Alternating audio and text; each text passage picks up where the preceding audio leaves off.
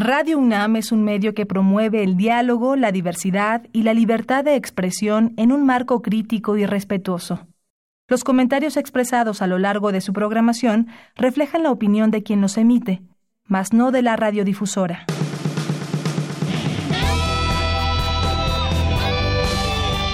Prisma RU. Relatamos al mundo.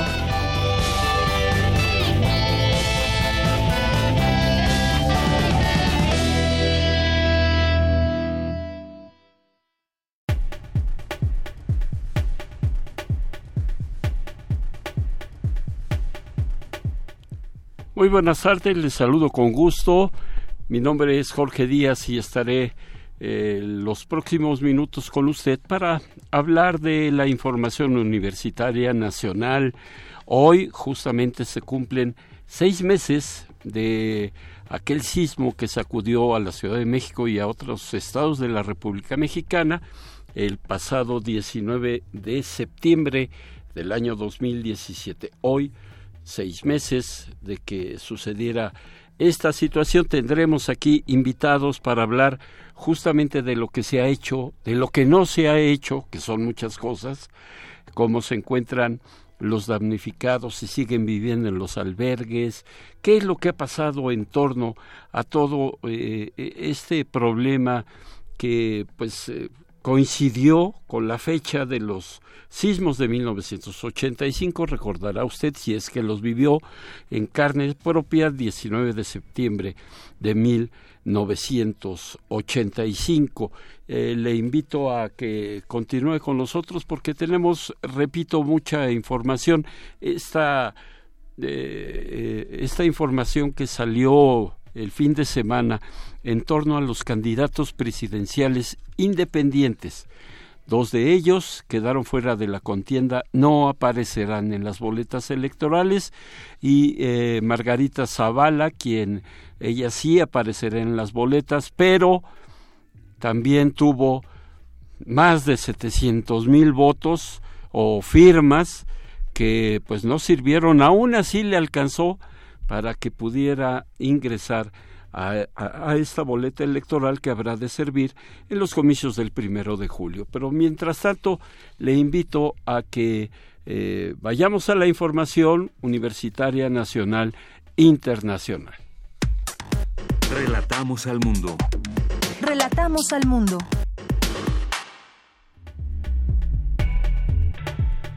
La UNAM y el Archivo General de la Nación signaron un convenio que ayudará a consolidar la licenciatura en Administración de Archivos. Esta licenciatura fue aprobada por la UNAM en, eh, en, el año 2014, cuya entidad responsable será la Escuela Nacional de Estudios Superiores en su unidad Morelia, allá en Michoacán. Alrededor de un 35% de la población mexicana padece de rinitis alérgica. Más adelante los detalles con Dulce García porque usted se preguntará qué es la rinitis. Bueno, es algo que pasa en la membrana de nuestras fosas nasales. Dulce nos dará todos los detalles. Al menos el 70% de la madera que se consume en México es ilegal en unos minutos, eh, Cristina Godínez también tendrá la información, una nota informativa donde usted eh, sabrá de, de, este problema que se presenta. 70% de la madera que se consume aquí en nuestro país es ilegal. A seis meses del sismo del 19 de septiembre, como se lo comentaba, decenas de, mexicanos continúan viviendo en campamentos improvisados. Este es uno de los indicios más visibles de que no todos eh, eh, han logrado dejar atrás el terremoto de 2017 en este programa, en esta emisión hablaremos sobre el tema, autoridades, damnificados, opiniones al respecto y un interesante libro que surgió o que se está ya eh, vendiendo, que se está poniendo al mercado, donde varios escritores que vivieron el sismo del año pasado están poniendo ahí sus vivencias. El exgobernador de Tamaulipas, el señor Tomás Yarrington, detenido en Florencia, Italia, se reservó el derecho a declarar en presencia del Ministerio Público de la Federación, Ministerio Público de la PGR. El PRI aprobó las listas de candidatos plurinominales al Senado y a la Cámara de Diputados. En el Senado, Claudia Ruiz Macías, secretaria general del partido, encabeza la lista, mientras que en la Cámara de Diputados, el dirigente nacional Enrique Ochoa Reza será, en teoría, el líder de la bancada priista en la Cámara Baja. Tras solicitar al INE su registro como candidato presidencial, José Antonio Mida aseguró que pedirá a las bancadas de los partidos que abandera presentar una iniciativa que elimine el fuero en todos los niveles el PAN, PRD y Movimiento Ciudadano, integrantes de la coalición por México al frente, denunciaron ante la Organización de los Estados Americanos que el país enfrenta una elección de Estado por, por los ataques del gobierno federal, ellos dicen, del gobierno federal a su candidato presidencial Ricardo Anaya. Por su parte, el aspirante presidencial de Morena, Andrés Manuel López Obrador, afirmó que en caso de ganar las elecciones su gobierno dejará de comprar gasolinas en el extranjero y prometió acabar con el guachicoleo, es decir, este robo de hidrocarburos que se lleva a cabo en todo el país o bueno, al menos donde hay ductos de petróleos mexicanos. Habrá que ver de qué forma porque este, esa mafia está arraigada en muchos estados de la República. Cuatro personas fueron asesinadas en pleno centro histórico de Tepic, Nayarit. Durante la madrugada de este lunes, dos más resultaron lesionadas. En la economía, México obtuvo calificación de 2.7 de una máxima de 7 en la evaluación sobre costos del crimen y violencia de Índice Global de Competitividad del Foro Económico Mundial. La Organización para la Cooperación y el Desarrollo Económicos, la OCDE, recomendó a México que levante los obstáculos a las inversiones extranjeras porque, al igual que el bajo nivel educativo, es una de las razones de su baja productividad, pero también la OCDE pidió no echar por tierra las reformas que se han llevado a cabo en nuestro país. Los migrantes climáticos, usted dirá, ¿Quiénes son ellos? Bueno, son todas estas personas que huyen porque la agricultura está devastada en sus países. Hay ausencia de agua dulce o elevación del nivel del mar y pues ellos podrían alcanzar una cifra de 143 millones de personas hacia el año 2050 según un estudio del Banco Mundial. El presidente de Estados Unidos, Donald Trump, prohibió cualquier transacción con monedas digitales, estas las bitcoins, que hayan emitido o que hayan sido emitidas por Venezuela. Y también se espera que en los próximos minutos el señor Trump también anuncie una importante eh, propuesta para pena de muerte a aquellos eh, traficantes de drogas. Esto lo hará en el estado de New Hampshire, en donde lleva a cabo una gira de trabajo. Una mujer murió luego de ser atropellada en la ciudad de Tempe, en Arizona, eh, por un vehículo de transporte particular autodirigido, con lo que se convierte en, en el primer deceso de un peatón por un automóvil autónomo en la historia. Bien, y... Campus RU.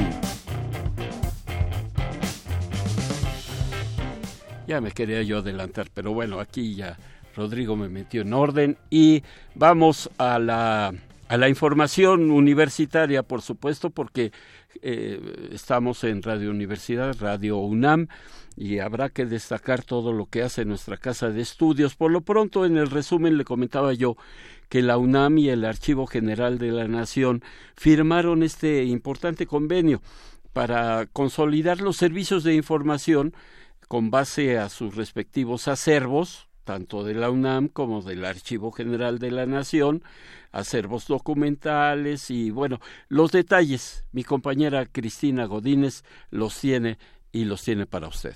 Así es, Jorge. El acuerdo fue firmado por Alberto Ken Oyama, secretario de Desarrollo Institucional de la UNAM, y Mercedes de Vega Armijo, directora del Archivo General de la Nación. Como instituciones asesoras y también signatarias están la Facultad de Filosofía y Letras, el Instituto de Investigaciones sobre la Universidad y la Educación y el Instituto de Investigaciones Bibliotecológicas y de la Información. Con este convenio, ambas instituciones acordaron trabajar para el desarrollo académico y el fortalecimiento de la licenciatura en Administración de Archivos y Gestión Documental, aprobada por la UNAM en 2014, cuya entidad responsable es la Escuela Nacional de Estudios Superiores Unidad Morelia. Escuchemos a María del Coro Arismendi Arriaga, secretaria técnica de la Secretaría de Desarrollo Institucional de la UNAM. Es un convenio en el que se está pactando con el Archivo General de la Nación que la UNAM eh, implante una carrera en las instalaciones del Archivo General de la Nación y la carrera tiene por nombre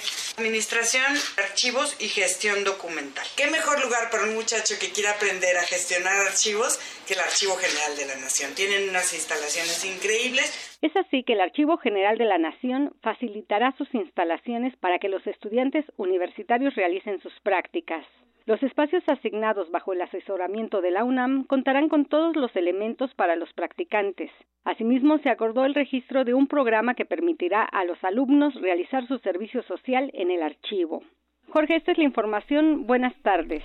Gracias, Cristina. Y bueno, pues es importante esta firma de convenio porque también recuerdo que en días pasados se anunció una jornada eh, bastante interesante y, por qué no decirlo, eh, que, que, habrá de revivir lo que fue los eh, hechos de 1968, aquel 2 de octubre, y también ahí el, el Archivo General de la Nación va a proporcionar muchísima información.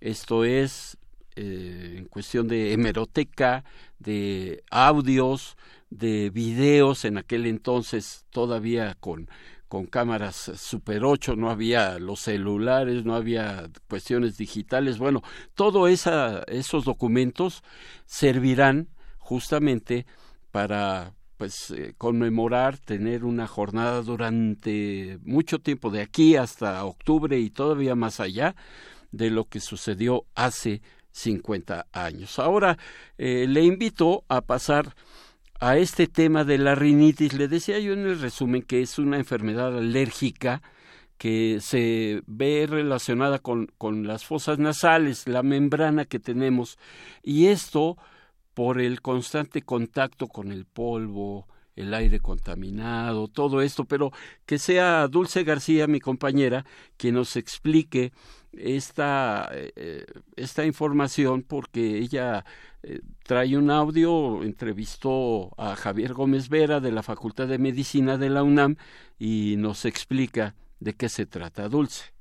Muy buenas tardes al auditorio de Prisma RU. La rinitis es la enfermedad alérgica más frecuente en el mundo. Entre 30 y 40% de la población la padece. Tan solo en México la cifra oscila entre 25 y 35%. Según señala el doctor Javier Gómez Vera, académico de la Facultad de Medicina de la UNAM, puede comenzar a cualquier edad. Hay quienes la presentan entre los 2 y los 10 años y otros durante la adolescencia, pero se ha detectado también en adultos arriba de los 40 o los 50 años. La rinitis alérgica es la enfermedad alérgica más frecuente en el mundo y la prevalencia de la rinitis alérgica está aumentando. Se habla a nivel mundial de una prevalencia entre el 30 y el 40% de la población mundial.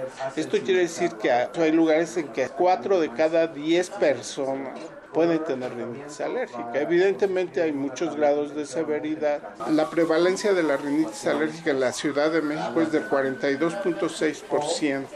El grupo más afectado era hombres y el ausentismo escolar anual iba de 6.2 a 12.8 días por año en estos pacientes, lo cual lo condiciona como un problema de salud. Puesto que hay muchos grados de severidad de rinitis, probablemente quienes tienen una fase leve no se percaten de que están enfermos y no buscan un tratamiento específico. No obstante, si la rinitis alérgica no es tratada o se atiende de manera equivocada, puede complicarse y ocasionar asma, conjuntivitis alérgica, sinusitis, otitis media serosa, apnea del sueño y dermatitis atópica. Recordemos que la rinitis es la inflamación de la mucosa nasal y puede ser alérgica, estacional y no alérgica. La primera es la más común y se debe a un mecanismo de inflamación que se relaciona con los alérgenos del medio ambiente, como pólenes, polvo, caspa de animales o ácaros. Los síntomas son comezón intensa en la nariz, obstrucción nasal y estornudos. Generalmente los afectados se levantan por la mañana y estornudan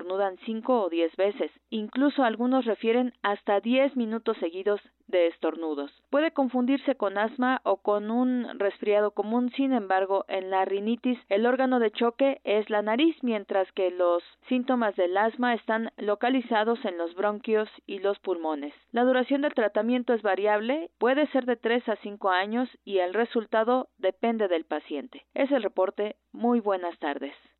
Gracias, Dulce, por este reporte.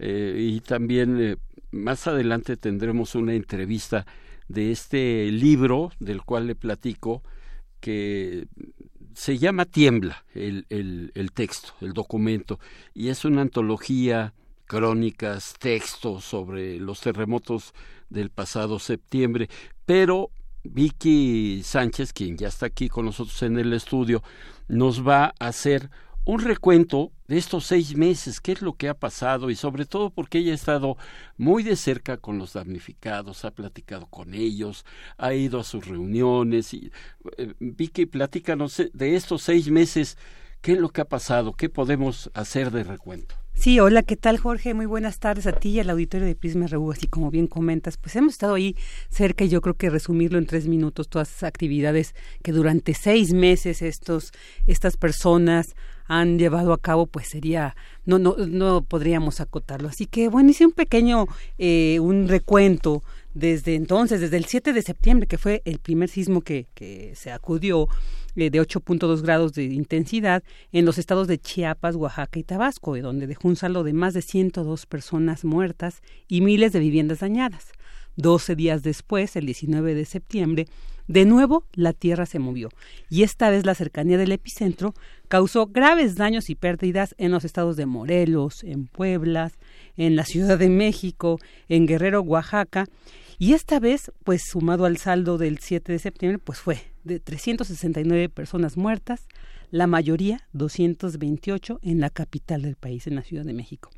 Y bueno, pues sumado a esta dolorosa situación de la muerte de personas, el número de damnificados ascendía más de 12 millones de personas, quienes vivieron la pérdida parcial o total de sus viviendas. Esto es más de 180 mil viviendas dañadas, es el registro aproximado, además del daño que se causó en 16 mil planteles educativos, 53 centros de salud y bueno, todas las afectaciones en el suministro eléctrico y de agua que esto conlleva, ¿no? Y que hasta la fecha pues mucha gente sigue padeciendo. Y lo que vivimos y recordamos también es la inmediata respuesta social que de nuevo rebasó en mucho a la acción del gobierno, ¿no? Vimos como miles de personas se organizaron para realizar las tareas de rescate, recaudar y distribuir el acopio y bueno, pues también fue evidente el apoyo solidario de gobiernos, organizaciones civiles e individuos que fue noble. Sin embargo, Jorge, a seis meses pues solo ha quedado en buenas intenciones por parte de las autoridades correspondientes, ya que hasta el momento no han logrado establecer un plan de reconstrucción que permita a todas las personas, muchas de ellas, hay que señalarlo, aún están en albergues, pues no han podido regresar a sus hogares y restablecer su vida cotidiana. A pesar de que, pues como ya he sabido, existen todos los medios económicos y materiales para esto, sin embargo, para muchos y muchos y muchos y muchas la pesadilla continúa, pues la falta de voluntad política y sensatez, y sensatez por parte de las autoridades, pues ahora están más enfocados en este proceso electoral y pues continúan muchas personas en estas lamentables situaciones. Y bueno, pues cabe señalar y resaltar que ante esta situación muchas de las y los afectados en la Ciudad de México conformaron la organización Damnificados Unidos, a la cual pues se siguen sumando personas no solo de la ciudad, sino de los estados que también padecen esta situación y quienes se han encargado de realizar Fíjate, ellos son, han sido los encargados como de avanzar en estos registros que tendría que hacer el gobierno porque cuenta con infraestructura, pero ellos han sido quienes han hecho todo este registro del de, censo de las viviendas dañadas, colapsadas, del número de las familias damnificadas y toda una serie de registros que ellos siempre han hecho eh, eh, claro es para coadyuvar en el plan de reconstrucción ya que a pesar del programa de apoyos parciales inmediatos entregados por el gobierno federal conocido como el FONDEM y la comisión conformada para esto, pues no han logrado establecer un proyecto, proyecto concreto aunado a la renuncia que se tuvo del comisionado Ricardo Becerra y los subcomisionados. Y bueno, pues el mes pasado quedó Edgar Tungui Rodríguez como el nuevo titular de la Comisión de Reconstrucción de la Ciudad de México y pues aún están en espera de ver qué se tanto se avance. Y pues sí, Hoy se cumplen seis meses del sismo y las actividades de Damnificados Unidos se fortalecen a través de mesas de diálogo, encuentros nacionales, marchas, eventos culturales y así siguen manteniendo una lucha para que les sea devuelto su patrimonio, su historia, su vida, Jorge a seis meses, pues reiteramos, como ellos bien lo dicen, y creo que esta frase es emblemática, pues mientras siga habiendo damnificados, la emergencia continúa y pues aquí desde Radio UNAM seguimos dándole seguimiento. El día de hoy, pues realizarán un minuto de silencio, una, una actividad que es un minuto de silencio en el multifamiliar Tlalpan, estos también de los más emblemáticos del 19 de septiembre, y realizarán a las cuatro de la tarde una marcha de Álvaro Obregón, donde también se colapsó este edificio, donde hubo el mayor número de, personas muertas, van a partir de ahí, de Álvaro Obregón, hacia el Ángel de la Independencia, pues para seguir exigiendo, ¿no? Que se atienda esto, para no olvidar, no olvidar esto que pues ahora ya también forma parte de una cicatriz que tenemos eh, en nuestro país. Bueno, eh, Vicky, interesante este recuento porque bueno, más adelante tendremos a, Héctor Toledo, integrante de este grupo que, del cual tú nos platicabas, Damnificados Unidos de la Ciudad de México, y que tratando de resumir, eh, no se ha cumplido con la ayuda para los damnificados, siguen viviendo en condiciones no aptas para, eh, vamos, hacinamiento, falta de servicios, las autoridades dijeron que tanto tiempo, después se fueron muy lejos y no sé cuántos años el plan de reconstrucción de la Ciudad de México, argumentando que los recursos del Fonden no les llegaban, no eran suficientes. En fin, todo un círculo vicioso que generalmente se, se presenta en 85 pasó algo similar. Eh, en otra dimensión porque ahí los tuvieron en, en unos albergues que se construyeron. Yo recuerdo Ramón Aguirre Velázquez, quien era el, el, jefe de gobierno, pues instaló estas, eh, decían hasta gallineros, Vicky, porque parecían eso, eran de lámina, un calor increíble cuando hacía calor, cuando llovía se les filtraba todo el agua, o sea, este, situaciones que, que, que iban en contra de, de, la vivienda que tenían estas personas en su momento.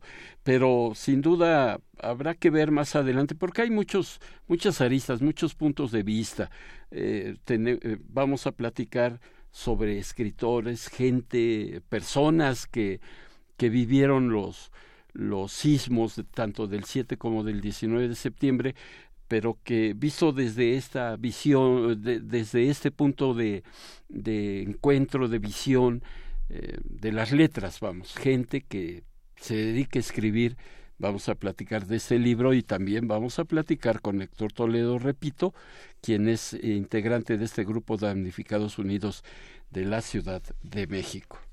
Pero este, bueno, eh, Vicky, yo te agradezco mucho que nos hayas este, hecho este recuento y pues para darle continuidad a, este tema, tenemos ya en la línea a Alejandra Castillo. Ella es parte de, estos, eh, o ella escribió una parte de los 35 textos que fueron editados por Diego Fonseca y que se incluyen en esta serie de crónicas y textos sobre los terremotos en este libro presentado por Editorial Almadía y que se llama Tiembla. Alejandro, Alejandra, agradezco que, que hayas tomado la llamada de Prisma RU.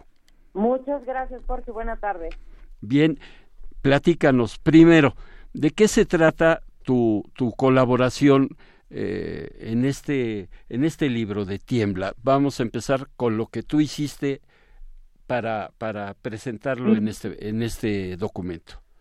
Mira, Jorge, yo lo que cuento es la historia de Nala y está contada a partir de dos personas que la rescatan, Alejandro y Luis Daniel. Nala es un, una golden cachorro que quedó atrapada en la en el derrumbe que hubo en las calles que hacen esquina en Escocia y Edimburgo, en la colonia del Valle.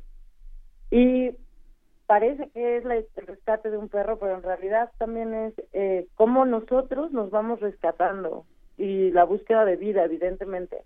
La no renuncia a saber que nos sabemos vivos, nos queremos vivos, que vamos a hacer y ellos especialmente iban a hacer todo lo posible los primeros minutos después del terremoto para encontrar la vida y, y, ponernos a salvo.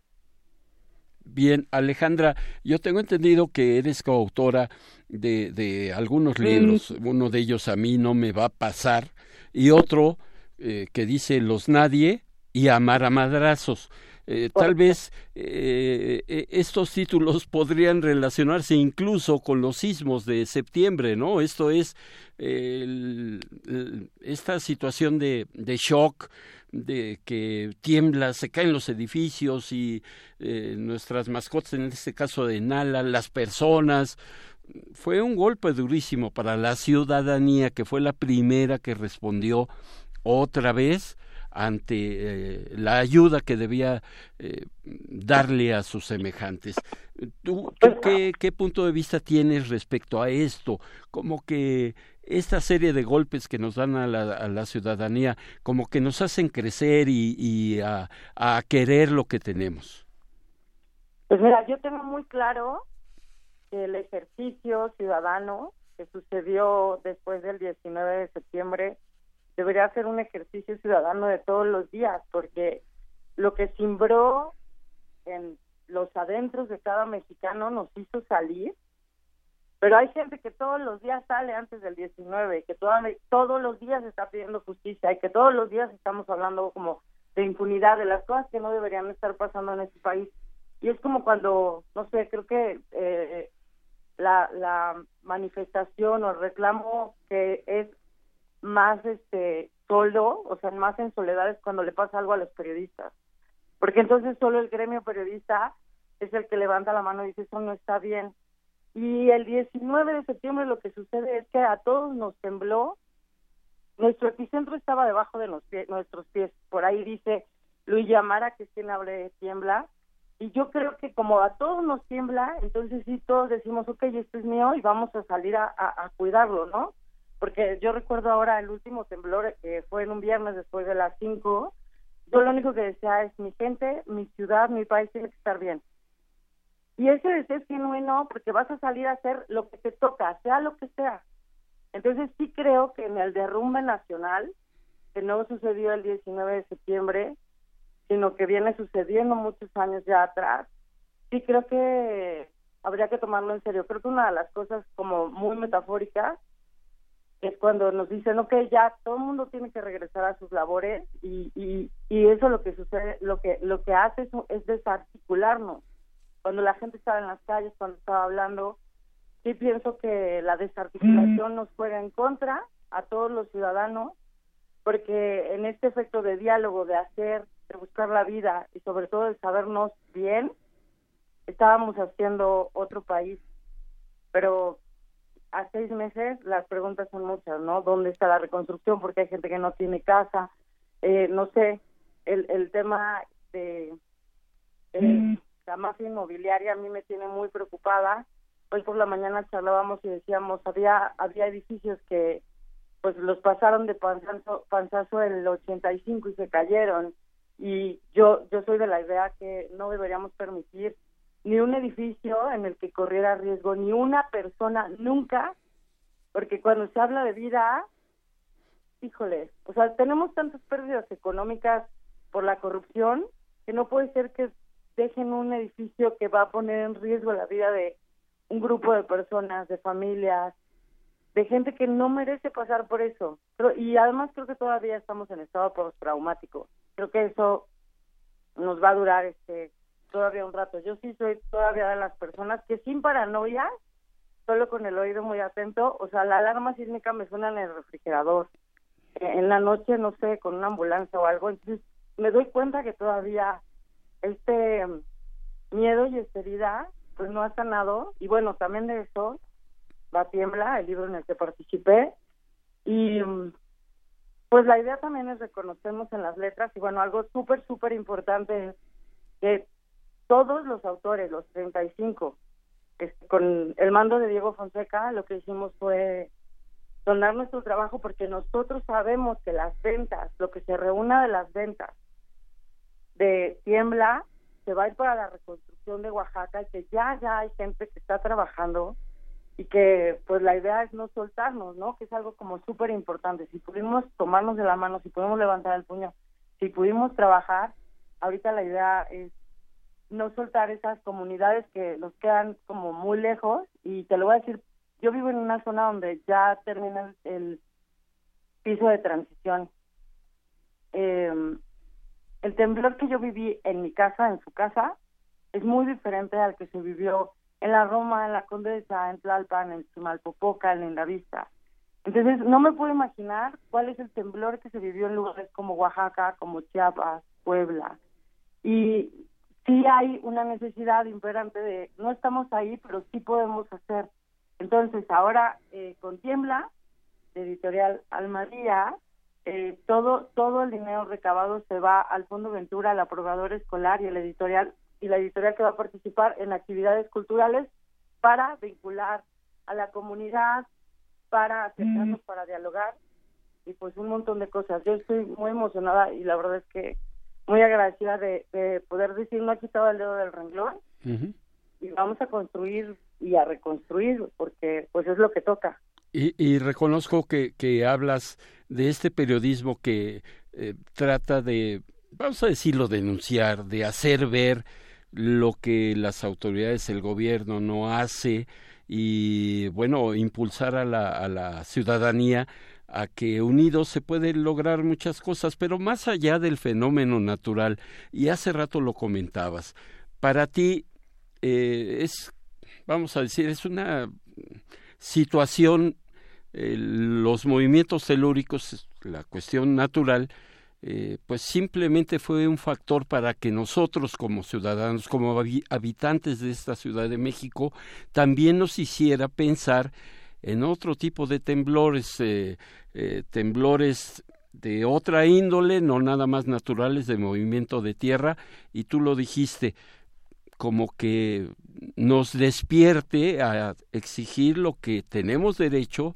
en esta Ciudad de México. E, e, es el, ese, vamos, la intención de este texto, de este libro, que se llama Tiembla, pero que busca más allá de simplemente el movimiento de tierra, Alejandra.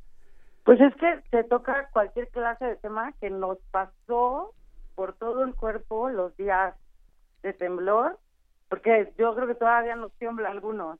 Eh, a mí me tiembla el país desde hace mucho, eso sí lo tengo como muy claro. El temblor ha sido eh, un pretexto para voltear a la cara a algunos temas. Por ejemplo, uno que a mí personalmente me preocupa mucho es este la mafia y la corrupción inmobiliaria. Porque creo que, que en este en estas ganas de sacar más dinero por un territorio y engañar a la gente por una vivienda que de primer de primer vistazo y, y con esta ilusión de tener un patrimonio, pues luce muy bonita. Y digo, no se me olvidan los edificios de Zapata, ¿no? Y yo justo también aquí, en, junto a la casa, tengo una, una edificación irregular. O sea, si la gente quiere saber cómo se ve una edificación irregular, se ve de seis pisos brincándose todas las normas, con respeto a la gente. Entonces, la tierra nos estaba diciendo algo. O sea, yo también pienso que el territorio mexicano está muy enojado por todo lo que le estamos haciendo y que va también desde un asunto y un tema muy importante que es el ecológico.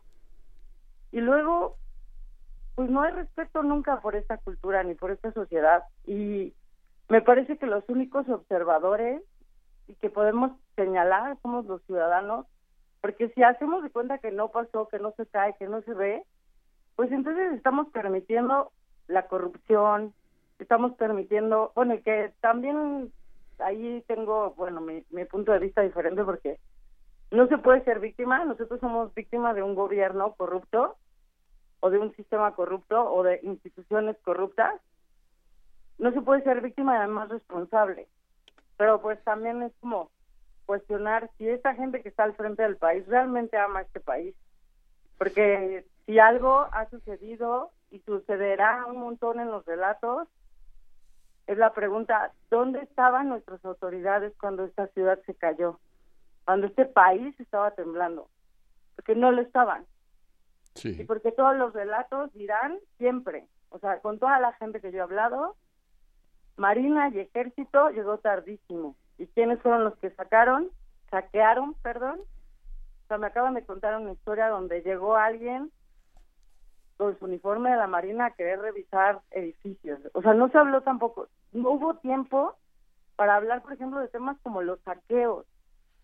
O sea, la gente ya lo había perdido todo y el mexicano, el mismo mexicano que metió las manos en los derrumbes, eran los mismos mexicanos que estaban viendo a qué hora podían entrar a los edificios eh, destruidos, lastimados, para ver qué sacaban. Y la gente ya estaba resignada a saber que habían entrado, que se habían llevado seguramente lo que encontraron, había ofrecimientos donde ya, o sea, se escuchaban entre rumores me encontré una pulserita, este tipo de cosas. Entonces, ah, haciendo una declaración de equilibrio sobre el tema, es, si salimos, si levantamos el puño, si buscamos la vida, hubo mucha gente oportunista que de esto vio una oportunidad para llenarse las bolsas de dinero y porque no está pensando en nuestra gente, ni tampoco en nuestro país. Yo sí creo, y lo creo firmemente, si una persona ama México y ama este país, lo que tiene que estar haciendo, haciendo es, es reconstruir. No ver sus oportunidades como para pues el beneficio propio. Por supuesto. Alejandra, una pregunta. ¿De dónde sale esta iniciativa del, del, del libro? ¿Quién los convoca? ¿Cómo fue que se armó, pues, esos 35 textos para poner eh, sus puntos de vista y dar su opinión respecto a lo que se hace, lo que no se ha hecho, lo que queda por hacer. ¿De dónde nace la iniciativa? Pues esto creo que es eh, como eso cuando alguien se pregunta, ¿qué está pasando esto? ¿Qué hacemos? Eh, el llamado a nosotros como escritores, bueno, por lo menos a mí en mi caso, fue de Diego Fonseca. Diego Fonseca es un periodista argentino, también es editor y de alguna forma nos va adoptando en este ejercicio de edición, porque algunos de nosotros necesitamos mucho rumbo en un, en un, en el periodismo que a veces resulta como solitario. Nos fui convocando y de la misma forma, por el perfil de cada uno de nosotros, se nos fueron ofreciendo temas o también qué traemos, qué viste, qué quieres hablar, qué te quedaste en el tintero de sus días, ¿no? ¿Qué no, no se pudo publicar? ¿De qué podemos hablar? y junto con Guillermo Quijas y editorial Almadía, Almadía perdón, eh, pues iban a dar como vida en papel a este proyecto que yo creo es muy lindo, muy generoso, reunir 35 autores de esa talla, sin incluirme, o sea, es algo como, vamos a, a seguir hablando de este tema. O sea, no podemos ni soltarnos, ni soltar el tema, porque en la medida en la que se acabe el 19S, pues nos olvidamos de toda la gente que no volvió a casa ese día. Perfecto. Bueno, pues Alejandra, yo te agradezco muchísimo. Hace rato lo dijiste, ¿eh? en, aquel entonces no hubo el tiempo para platicar de los saqueos, de, en fin, una serie de anomalías de las que tú nos platicabas. Y ahorita, lamentablemente, ya no tenemos tiempo para poder seguir con este tema tan interesante y sobre todo el libro.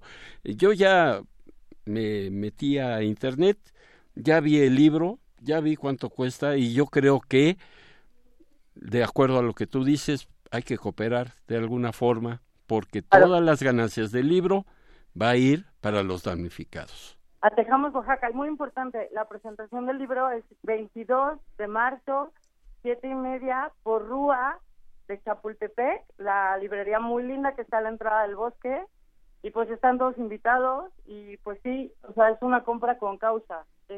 nosotros escribimos para reconstruir y ahora toca la otra parte, ¿no? Hay que leer para reconstruir. De acuerdo, Alejandra, muchísimas gracias. Gracias, Jorge. Hasta luego. Hasta luego. Bien, y como le platico, está Héctor ya, está Héctor Toledo en la línea, integrante del Grupo de Damnificados Unidos de la Ciudad de México. Él nos hablará eh, sobre cómo han avanzado las negociaciones con este nuevo comisionado para la reconstrucción, Edgar Tingui, eh, usted recordará que renunció el anterior porque dijo no tengo los elementos para seguir adelante, pero eh, ¿qué es lo que ha pasado, Héctor? Te agradezco que hayas recibido la llamada de Prisma y platícanos cómo, cómo han avanzado, en, qué parte se encuentran estas negociaciones con el gobierno eh, capitalino para, para reconstruir la ciudad. ¿Qué tal? Muchas gracias. Buenas tardes, Héctor Toledo, desde el multifamiliar Tlalpan, como parte del Grupo de Damnificados Unidos también. Eh, pues mira, en concreto estamos eh, en un punto en el que la nueva eh, Comisión para la Reconstrucción no ha tenido comunicación con nosotros, no se ha acercado, no se ha presentado. Estamos sacando el acuerdo a los vecinos del multifamiliar Tlalpan de solicitar su presencia para el día jueves. Eh, sin embargo, queremos hacer también la solicitud eh, por escrito. Pensábamos que eh, el nuevo comisionado se presentaría o mandaría un mensaje de acercamiento. No ha sido así. Eh, sabemos que ya ha visitado algunos otros predios en Coyoacán, en Xochimilco, pero sí queremos saber nosotros qué va a pasar acá. Pues, la cuestión, perdón, perdón, Héctor, pero creo que es un mal inicio para ustedes que esta persona no se haya presentado, por lo menos a, a decir, señores, aquí estoy, yo soy el nuevo, eh, les puedo ayudar en algo, por lo menos preguntar, y eh, creo que es un es un mal inicio por parte de él. ¿eh? Por supuesto, ¿no? Porque se podría enterar de primera mano de, de la problemática, pero bueno, confiamos en que al menos eh, podemos citarlo y que podrán hacer eh, de nuestra petición caso. Eh, lo que sí es importante señalar es que nosotros veníamos trabajando con la Comisión de Reconstrucción pasada, con Ricardo Becerra, veníamos haciendo minutas de trabajo, reuniones con el Instituto de Seguridad de las Construcciones, teníamos programado ya con la Consejería Jurídica algunas actividades, etcétera, y todo eso se suspendió. Es decir, llevamos ya prácticamente un mes en el que se suspendieron los trabajos que teníamos de mesa de diálogo con la Comisión de Reconstrucción y hasta el momento pues no sabemos siquiera si van a respetar los acuerdos que teníamos, que por ejemplo tiene que ver con los dictámenes, elaboración de dictámenes, revisión de la plataforma, etcétera. Y ahorita la incertidumbre que tenemos es justamente el proceso de reconstrucción aquí en el multifamiliar, ya que tenemos edificios colapsados, edificios en rojo, edificios amarillos, edificios en verde, con procesos diferentes, pero nada de compromiso en términos de los recursos de cómo se harán eh, llegar aquí a la unidad. Ahora, Héctor, eh, algunos de los que vivían en, en, los multifamiliares, bueno, pues tienen familia, pueden ir para allá, los eh, reciben, los albergan, todo esto, pero quien no, ¿dónde está Héctor?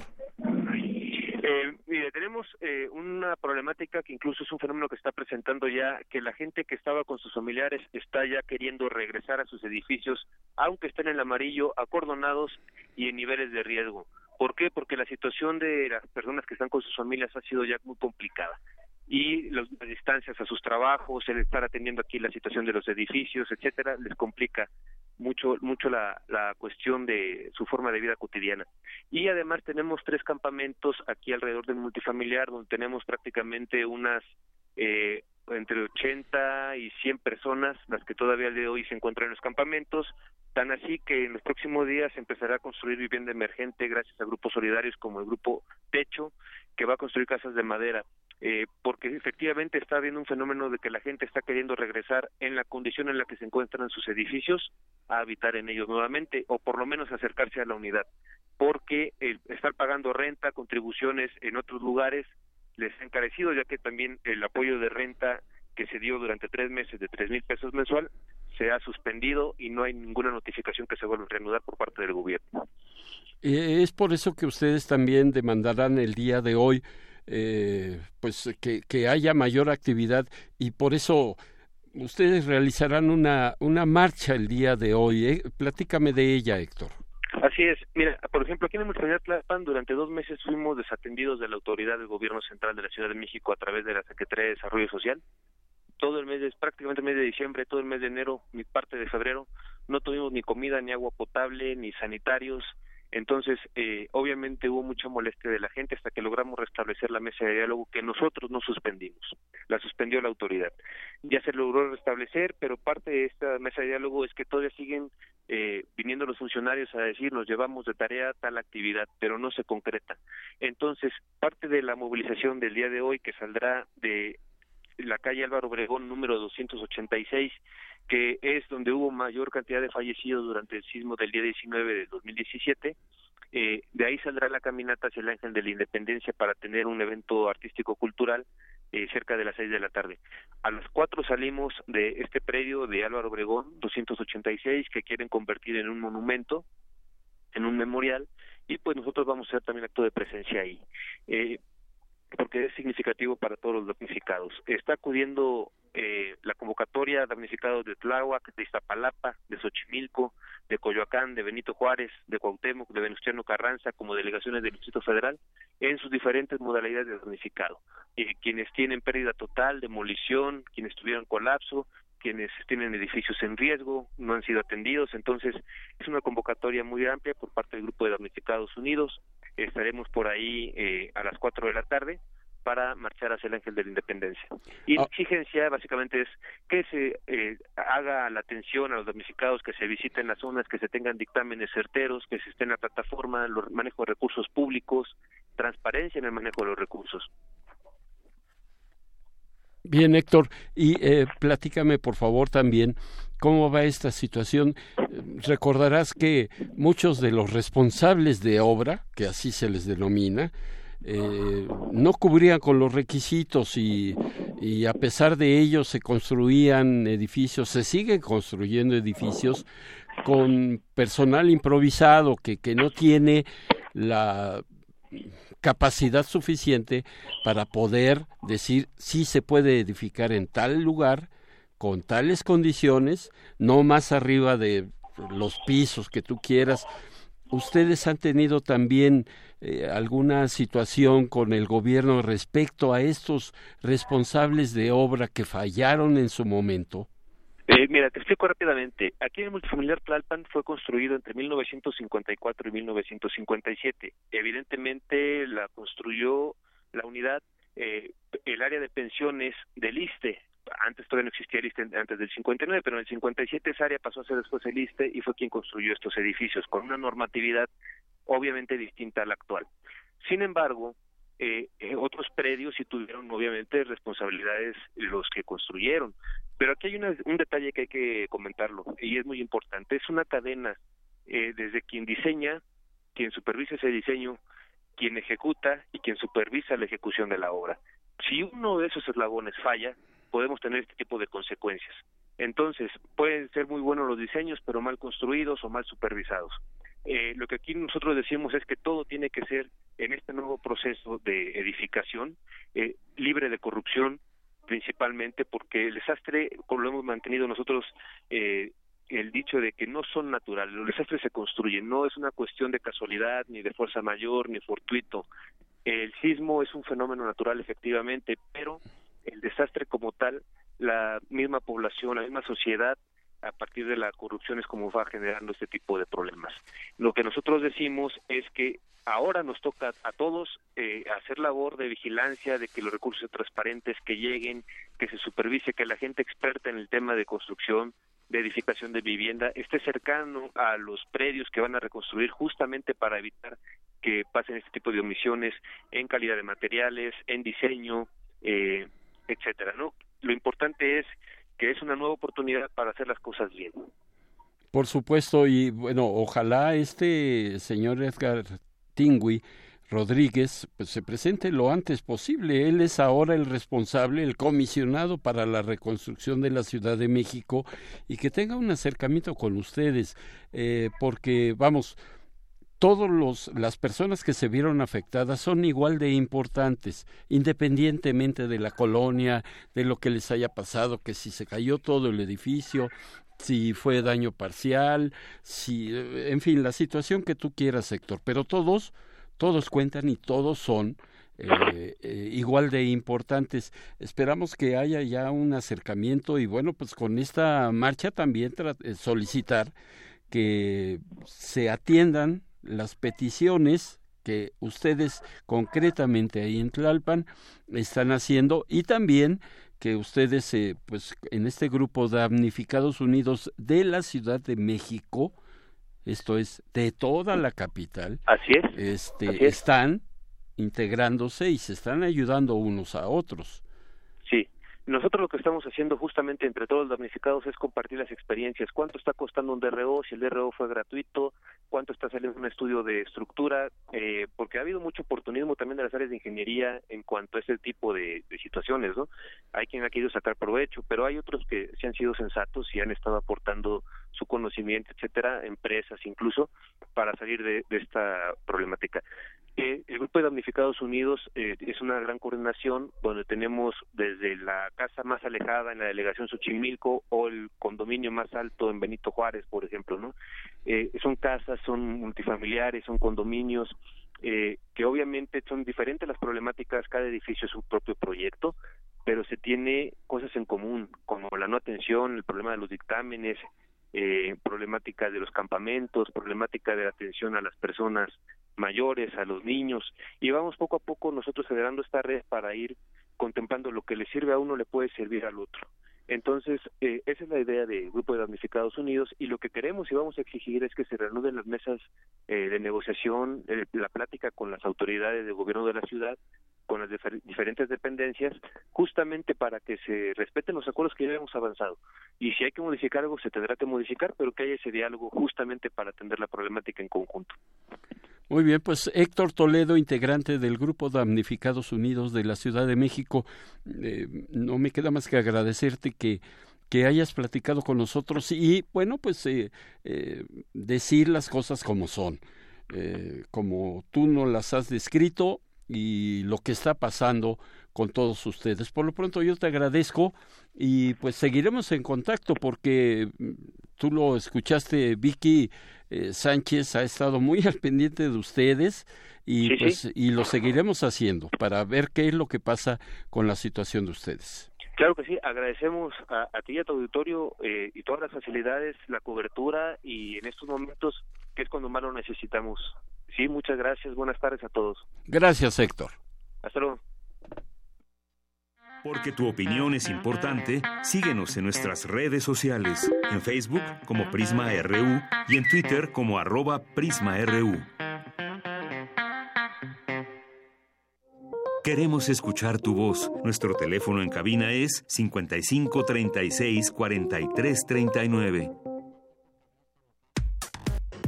Prisma RU. Relatamos al mundo. Bueno, y para no dejar este tema, eh, le recuerdo a usted que el próximo 22 de marzo, como nos lo dijo Alejandra Castillo, en la librería Porrúa, ahí en la entrada del bosque de Chapultepec, a las 7 de la noche se va a presentar este libro de Tiembla. Le voy a mencionar solo algunos de los importantes participantes en este libro. Carlos Manuel Álvarez, Lidia Cacho, Alejandro Zambra, Marcela Turati, Cristina Rivera Garza, Juan Villoro, David Milklos eh, y Verónica Gerber Visechi, entre los 35 escritores, periodistas, cada uno que pues eh, estará dando su punto o ya ya plasmó su punto de vista respecto a lo que pasó, su vivencia de los sismos y bueno pues eh, será una buena oportunidad si usted quiere asistir para que conozca un poco más acerca de este tema. Y bueno pues eh, hablando de, de, esta eh, de este portal, de este sistema de información verificado 2018, le quiero comentar algunos de los casos de las publicaciones del día de hoy que hace verificado 2018. Una de ellas es que la nota que circula en redes sociales con la cabeza no pudimos encontrar evidencia de la corrupción de Andrés Manuel López Obrador, el New York Times es falsa. Las publicaciones con esta noticia rebasan las 3.000 reacciones y como 1.500 shares, esto es eh, eh, likes o compartir la información en Facebook, en distintos eh, portales. se encuentra por ahí noticiasocultas.com, argumentopolítico.com y mencionaron un supuesto artículo del, New York Times, uno de los principales, yo me atrevo a decir el principal diario de los Estados Unidos, y que pues no se encontró indicios de corrupción que vinculen al candidato de Morena. Otro caso es el de Humberto Moreira, exgobernador priista de Coahuila y exdirigente nacional del Partido Revolucionario Institucional, y que yo recuerdo, cuando él era presidente del partido, fue como se definió la candidatura de Enrique Peña Nieto hace seis años, poco menos de seis años. Y eh, pues es eh, la imagen que se viralizó en donde supuestamente él iba a ser candidato de Morena a alguna alcaldía, una diputación allá en Sonora, en Coahuila, perdón, pues eh, no, no será candidato de, Morena. Esta supuesta foto de Humberto Moreira portando una camisa blanca con el logo de, del partido, eh, dirigido por Andrés Manuel López Obrador, en realidad corresponde a la publicidad de campaña del político cuando contendió en 2017 por una diputación local plurinominal del partido joven en Coahuila. Así es de que no, no, por Morena al menos él no se va a postular. Vamos a un corte y le invito a que siga con nosotros aquí en Prisma RU. Let there be sound. hearing voices, in the voice. La voz. Gabinete de curiosidades. Conoce los descubrimientos sonoros que Luisa Iglesias y Frida Rebontulet atesoran en las frecuencias radiales. Experimentación sonora, música poco convencional, materiales históricos y diversos audios que forman vasos comunicantes. Todos los domingos a las 2.30 de la tarde por el 96.1 de FM Radio UNAM. Experiencia sonora.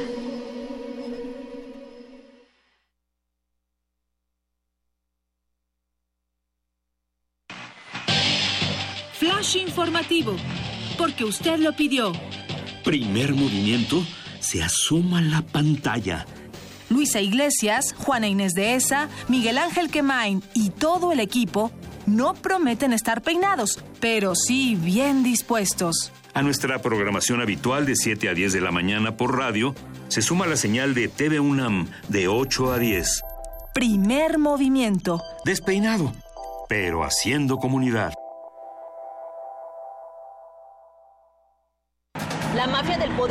Es una planadora que quiere aplastarnos. Descuídate un instante, uno solo, y estos desgraciados te aplastan. Te aplastan con sus abusos, sus robos, su corrupción y la inseguridad. Te aplastan con sus brutales aumentos a la gasolina, al gas, a la luz, a los medicamentos y al costo de la vida. Si quieres un cambio verdadero en tu vida, súmate al Partido del Trabajo. Juntos haremos historia. El PT está de tu lado. Yo prometo en mis primeros meses de gobierno... Es momento que los políticos guarden silencio. Y hablen los ciudadanos. Estoy cansada de sentirme amenazada por el simple hecho de ser mujer. Con este taxi me gano la vida con dignidad, pero soy ingeniero en sistemas. Estoy cansada de ganar menos que un hombre. Quiero respeto. Quiero oportunidades. Lo que más quiero es igualdad. Con Nueva Alianza es de ciudadano a ciudadano. En alguna dimensión de este infinito número de universos existe un tren que conecta a Londres con Beijing. Los combustibles fósiles han sido reemplazados con biocombustible y los autos podrán volar. Donde el ser humano ha prolongado indefinidamente su esperanza de vida. Y su conciencia podría trascender su muerte. Ese universo podría ser nuestro universo. Resistor. Esto es una señal. Miércoles. 22 horas. Por el 96.1 de FM. Radio UNAM.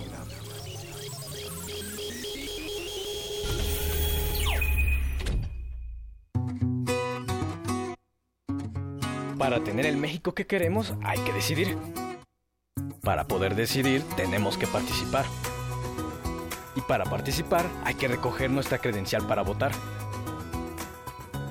Recuerda que el 16 de abril es la fecha límite para recoger tu credencial en el módulo del INE donde hiciste el trámite. Porque mi país me importa, yo ya estoy listo para votar en las próximas elecciones. Instituto Nacional Electoral, INE. Hablemos claro. Todas y todos tenemos que actuar juntos y decidir lo mejor para México. A nosotros nos toca votar libremente. Es por eso que tenemos que estar bien informados y los medios de comunicación deben colaborar para que así sea. Los partidos deben respetar las reglas y quienes resulten electos deben responder a la confianza de las y los mexicanos. Para tener el país que queremos, todos debemos hacer lo que nos toca. INE.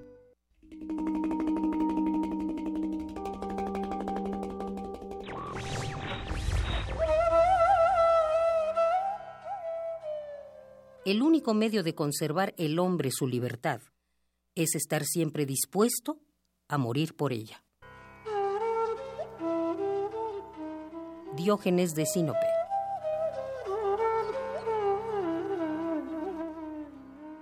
Radio UNAM. Porque tu opinión es importante, síguenos en nuestras redes sociales, en Facebook como Prisma RU y en Twitter como arroba PrismaRU.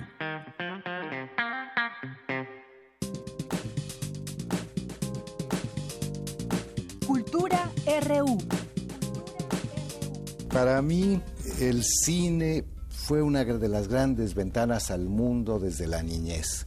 Yo vivía en un pueblo en el estado de Veracruz, un pueblo muy retirado, un ingenio azucarero, y de vez en cuando había funciones de cine, que eran grandes, grandes acontecimientos. Entonces, ir allí, ver eh, sobre todo en aquella época que había una gran cantidad de películas que eran, podían ser vistas por adultos, pero también eran el deleite de los chicos. De estas películas bastante coloniales, Gungadin, La marcha de los 600 dragones, El libro de la selva, todas estas películas basadas en novelas de Rudyard Kipling o de Stevenson que me producían una felicidad inmensa y me hacían salir de ese reducto pequeñísimo que era mi pueblo. Acabamos de escuchar a Sergio Pitol y es que ayer domingo 18 de marzo el escritor cumplió 85 años de edad. Para celebrar al también traductor y diplomático, el Instituto Veracruzano de la Cultura prepara una serie de actividades.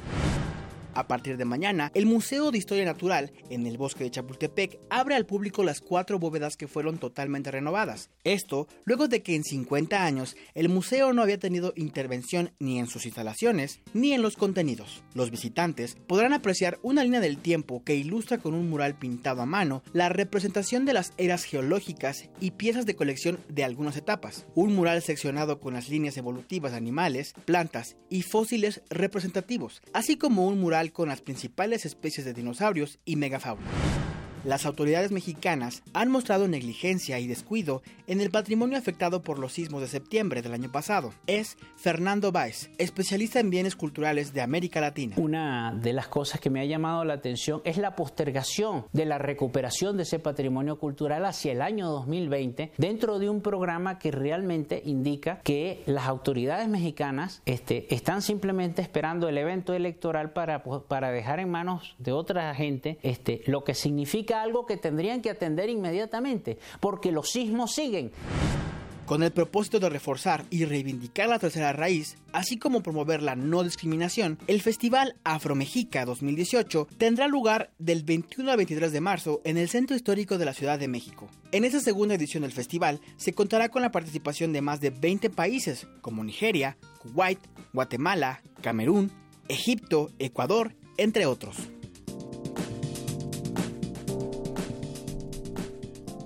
Y regresamos a la información aquí en Prisma RU.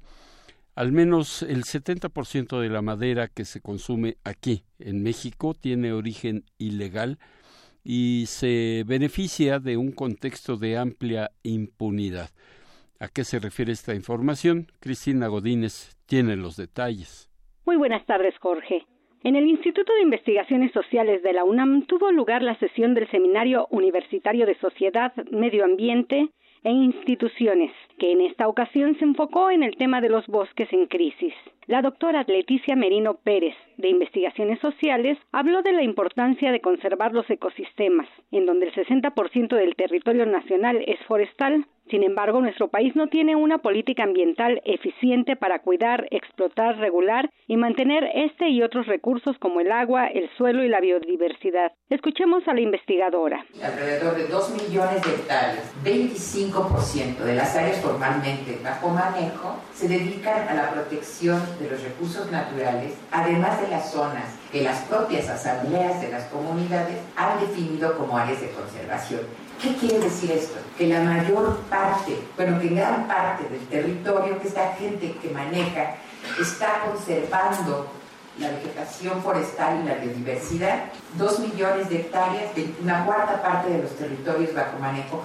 Y además, en un estudio que hicimos hace tiempo, nos encontramos que al menos una tercera parte de las comunidades forestales han designado sus propias áreas de conservación Señaló que existe un enorme potencial donde se debe involucrar a las comunidades rurales que viven en estos entornos, por ser ellas quienes conservan el 25% de las denominadas áreas bajo aprovechamiento.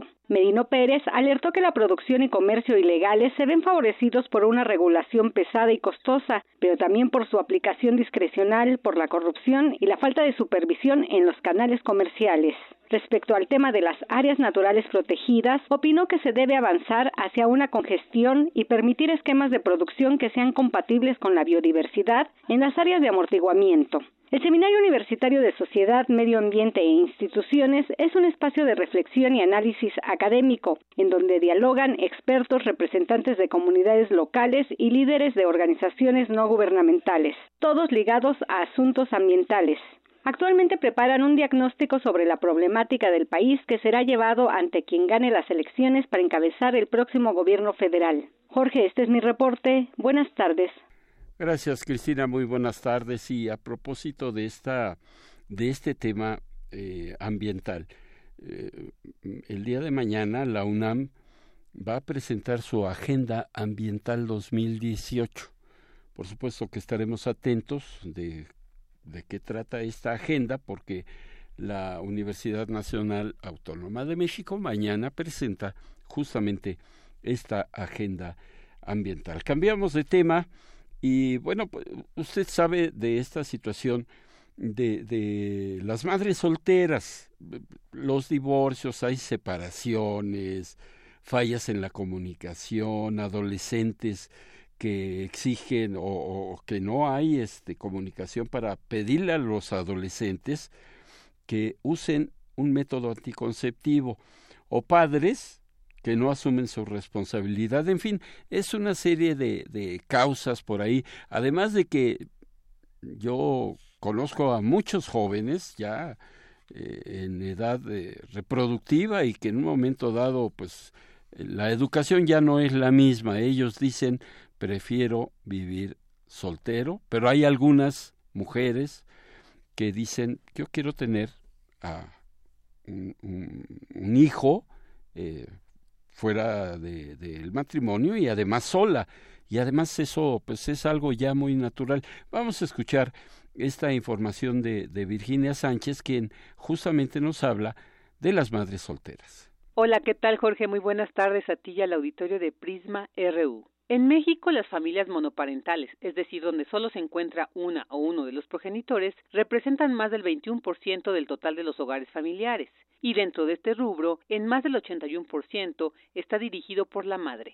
Así lo señalan datos del INEGI, donde también se registra que un 27.8% de las mujeres ejercen la maternidad solas, de las cuales el 21.3 sí tuvo en algún momento pareja, en tanto el 6.5% se asume desde un principio como madre soltera. Y a pesar de que es una situación común, es un factor que enfatiza la problemática que viven muchas mujeres, aunado a una sociedad conservadora que sigue discriminándolas, culpándolas y cuestionándoles esta condición. Así lo señala Andrea Kenia Sánchez Cepeda, de la Escuela Nacional de Trabajo Social de la UNAM se enfrentan completamente a una inequidad tanto salarial como de tiempo, como la posibilidad de, de poder eh, tener un tiempo para ellas y para poder formar verdaderamente un, un tiempo de crianza de calidad para sus hijos y sus hijas. Eso es ineludible porque además este, son jefas de hogar, son proveedoras que tienen que absorber a veces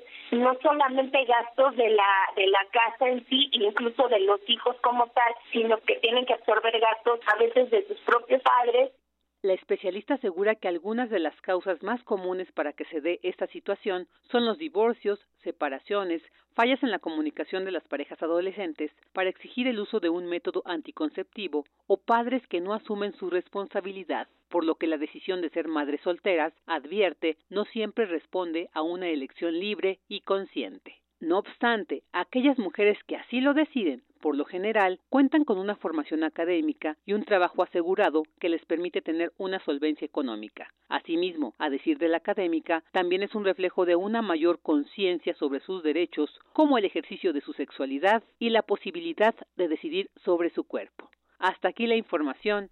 Muy buenas tardes.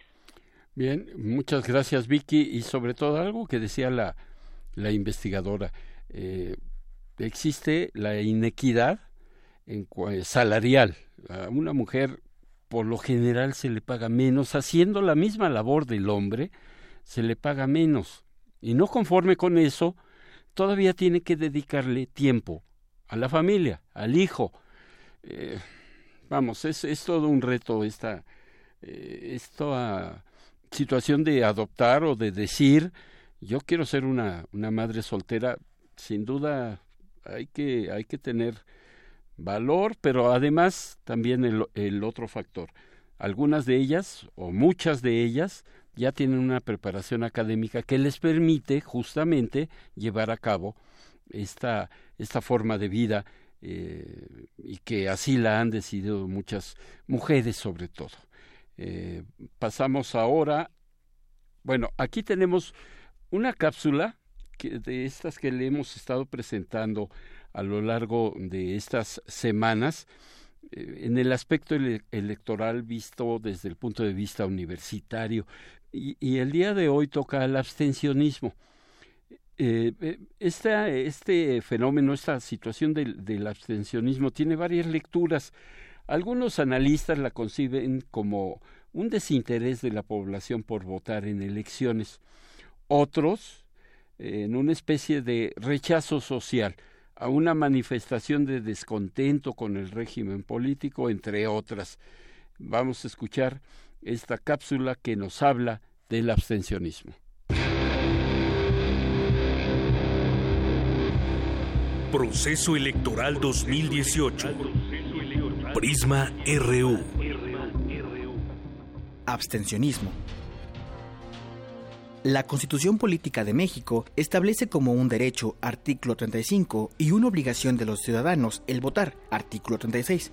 Sin embargo, es un acto que no amerita sanción en caso de no ejecutarse. Un estudio de la Cámara de Diputados de 2012 muestra que de 1994 a 2009 el abstencionismo se duplicó. En ese lapso hubo tres elecciones presidenciales, donde la inasistencia a las urnas pasó de 23% al 41%. En esa investigación se pudo apreciar que cuando se elige al presidente de la República, el abstencionismo es más bajo en comparación con lo que ocurre en las elecciones intermediarias, donde la proporción es de 33% en las presidenciales y de 48% en las intermediarias. En nuestro país, el abstencionismo tiene muchas explicaciones tales como que el ciudadano es libre de emitir su voto. De todos los inscritos en el padrón electoral, varios deciden no votar. No les interesa la política. Existe desconfianza en los candidatos y en los partidos políticos. Consideran inútil emitir su voto. No tienen motivación para asistir a las urnas. Votar implica tiempo y esfuerzo, por lo que prefieren hacer otra actividad. Proceso Electoral 2018. Prisma RU. Bien, y para hablarnos de este y de otros temas que queremos platicar con él, se encuentra ya con nosotros el doctor Javier Oliva. Él es profesor investigador de la Facultad de Ciencias Políticas y Sociales de la UNAM. Doctor, ¿cómo está? Buenas tardes. ¿Qué tal, Jorge? Buenas tardes. Saludos al equipo en cabina y a nuestro auditorio. Bien, eh, eh para empezar, este tema del abstencionismo. Eh, escuchábamos a Rodrigo eh, que, en esta cápsula se comenta que el abstencionismo es menor cuando es para presidente de la República y se incrementa cuando hay elecciones intermedias. Eh, ¿Nos puede explicar, doctor, en qué consiste esto? ¿Es porque nos interesa más la cuestión presidencial que elegir a diputados o, representantes populares en, las entidades del país? ¿A qué se debe? Sí, Jorge, con mucho gusto. Eh, la razón fundamental es que la campaña presidencial, obviamente en México, teniendo un régimen político presidencialista, pues tanto los recursos como eh, el acceso a los medios de comunicación se vuelve mucho más intenso. Ahora hay que recordar a nuestro auditorio que desde que existe la competencia eh, eh, político-electoral, es decir, vamos a ponerlo a partir de las elecciones de 1988, estas son en las que la mayor cantidad de cargos están sujetos a la opinión del ciudadano, es decir, estamos hablando de alrededor de 3.400 cargos de elección, y en donde solamente, solamente el estado de Nayarit y de Baja California, ambos estados, son los únicos que no tienen proceso electoral concurrente. Entonces es muy probable que en estas elecciones también, además de la tendencia natural, como pues, apuntabas, de que cuando hay elecciones presidenciales tiende a disminuir el abstencionismo, es muy probable que ahora también veamos repetir esta tendencia, no solo por la, la competencia por la presidencia de la República, hay nueve gubernaturas en juego, incluyendo la jefatura de gobierno de la Ciudad de México, se renuevan congresos locales, cientos de, presidencias municipales y por supuesto el Congreso de la Unión. De tal manera que entonces es, muy probable que el abstencionismo eh, se reduzca. Pero por el otro lado también, además del abstencionismo, está la anulación del voto en la casilla, que hay que recordar que en el 2012, en las elecciones pasadas presidenciales, por primera vez en la historia, el número de votos anulados en, en, las distintas casillas del país dieron eh, suficiente como para haber registrado a un partido político, es decir, rebasó eh, el 2%. Entonces, también una cosa es el, el, el abstencionismo pasivo, es decir, cuando el ciudadano simplemente no acude a la cita el día de la elección y otra es el voto nulo en casilla que esto representa más una actitud eh, más articulada diríamos con más elementos eh, para pues tomarse la molestia de ir a votar pero anular la posibilidad de darle sufragio a cualquier eh, candidato, Jorge. Hasta aquí mi primera respuesta. Bien, y sobre todo esta anulación del voto de la que usted nos habla, doctor, bueno, se ha platicado mucho al respecto, que si el anular un voto o el simple hecho de no ir a votar eh, le sirve para ciertos partidos para que sus plurinominales entonces entren a alguna de las cámaras. Eh, hemos platicado mucho de, de, de ese tema y las distintas aristas que hay al respecto. Pero otra cosa que a mí, al menos en lo personal, me parece preocupante que un logro de la ciudadanía de tener candidaturas independientes en la vida política de nuestro país eh, y que fue justamente un logro democrático, pero ahora con la reciente decisión del Instituto Nacional Electoral de negar la aparición de dos de los candidatos independientes a la presidencia de la República y que solamente quedara una de ellas, o sea, en este caso Margarita Zavala, eh, también como que se contrapone a esa situación de, de, querer atraer el voto, querer que la gente participe, que se haga partícipe de lo que tiene que decidir el primero de julio, doctor. No es, eh, vamos, cosa contraria a lo que estamos buscando los ciudadanos. Bueno, sí, es, es muy interesante esto que planteas, Jorge, por varias razones. La primera es que solamente nos estamos refiriendo, en la mayor parte de la atención de la opinión pública está centrada en la posibilidad todavía de estos tres aspirantes, los más visibles.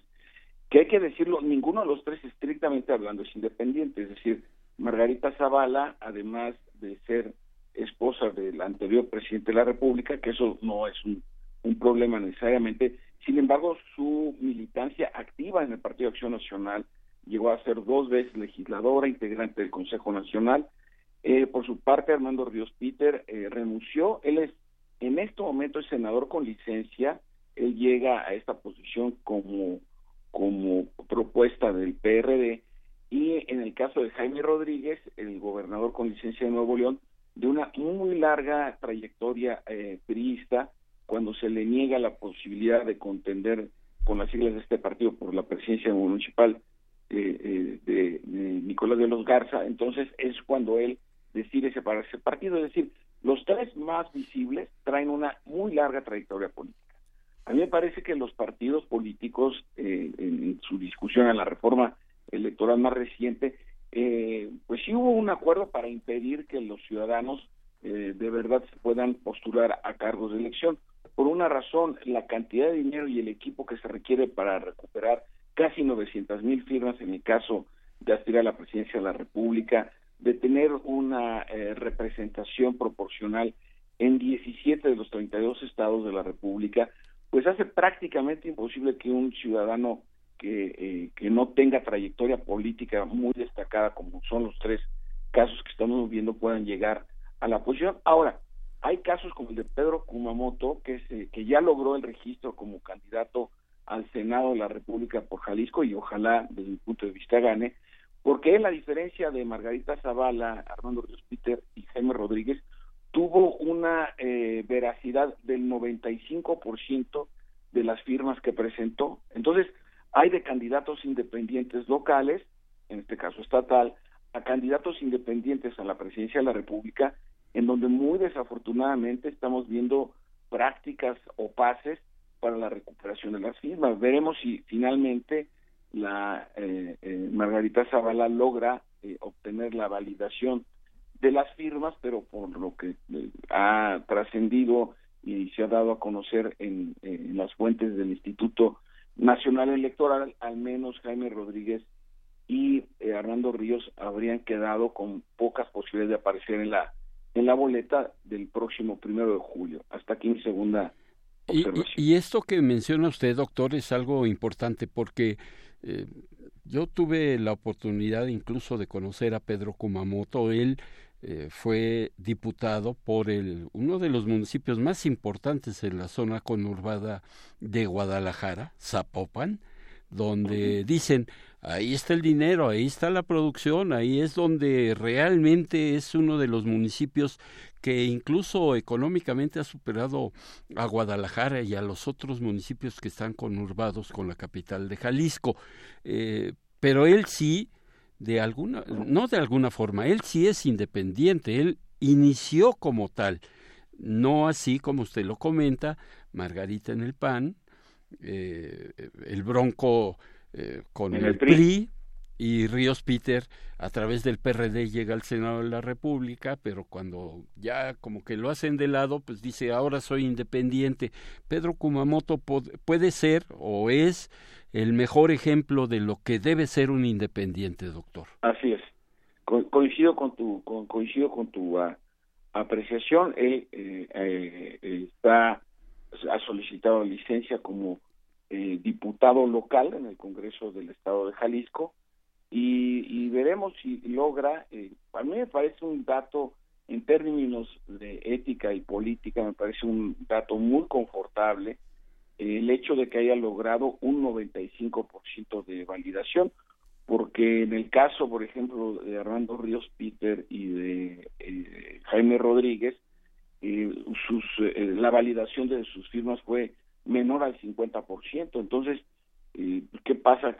Más de 400 mil firmas de quién son o cómo las lograron o con qué criterios o, a través de qué la, las, o, cómo pensaron que con firmas de, de, una procedencia, pues digamos, ilegal de alguna manera podían tener. Eso es un golpe ético, digámoslo así, a la figura de la candidatura eh, eh, independiente, al menos hacia la presidencia de la República y, y, no menos, porque también lo logró, pero aparentemente no con un porcentaje tan elevado como el de Kumamoto en términos comparativos, el caso de, Margarita Zavala. Me parece que, que cualquier candidato independiente que presente firmas apócrifas o de o de procedencia fraudulenta, pues ni, ni posibilidad de registro podría debiera debiera tener eh, en esas en esas condiciones. Me refiero a una sola firma, ¿eh?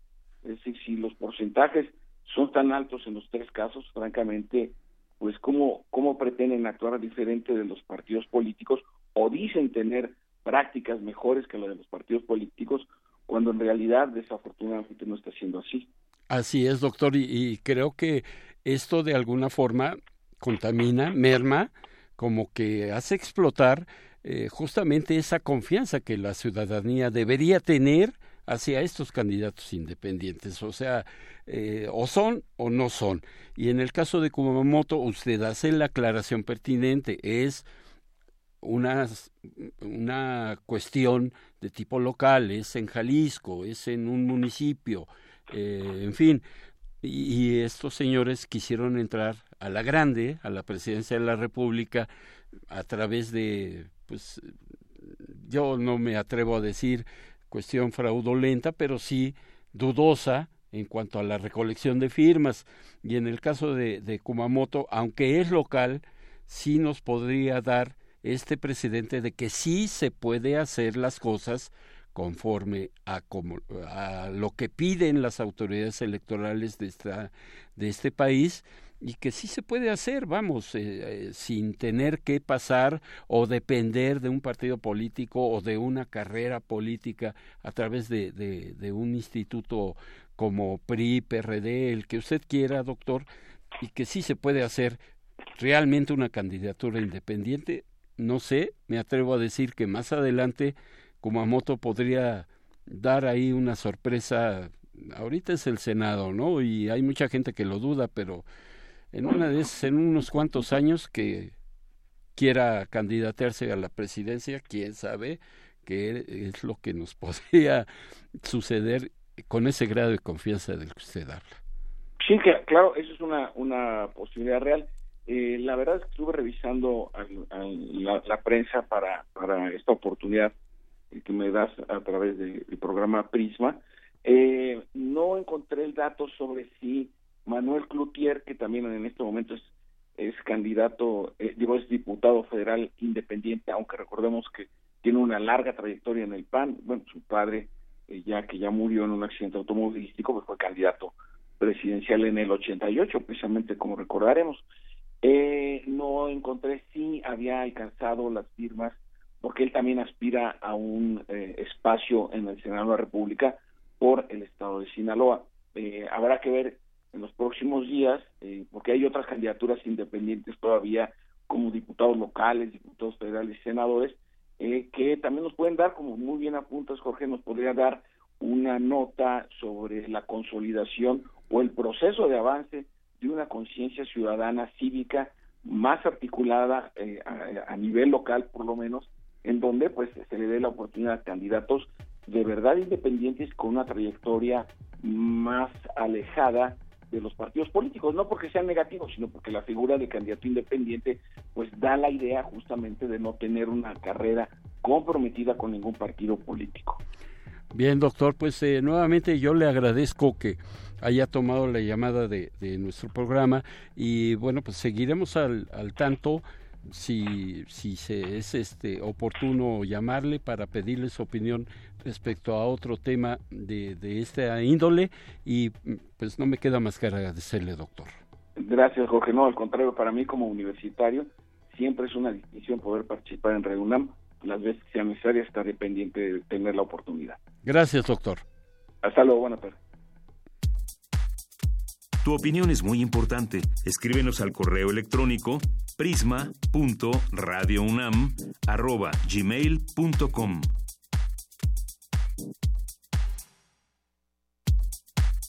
Prisma RU. Relatamos al mundo.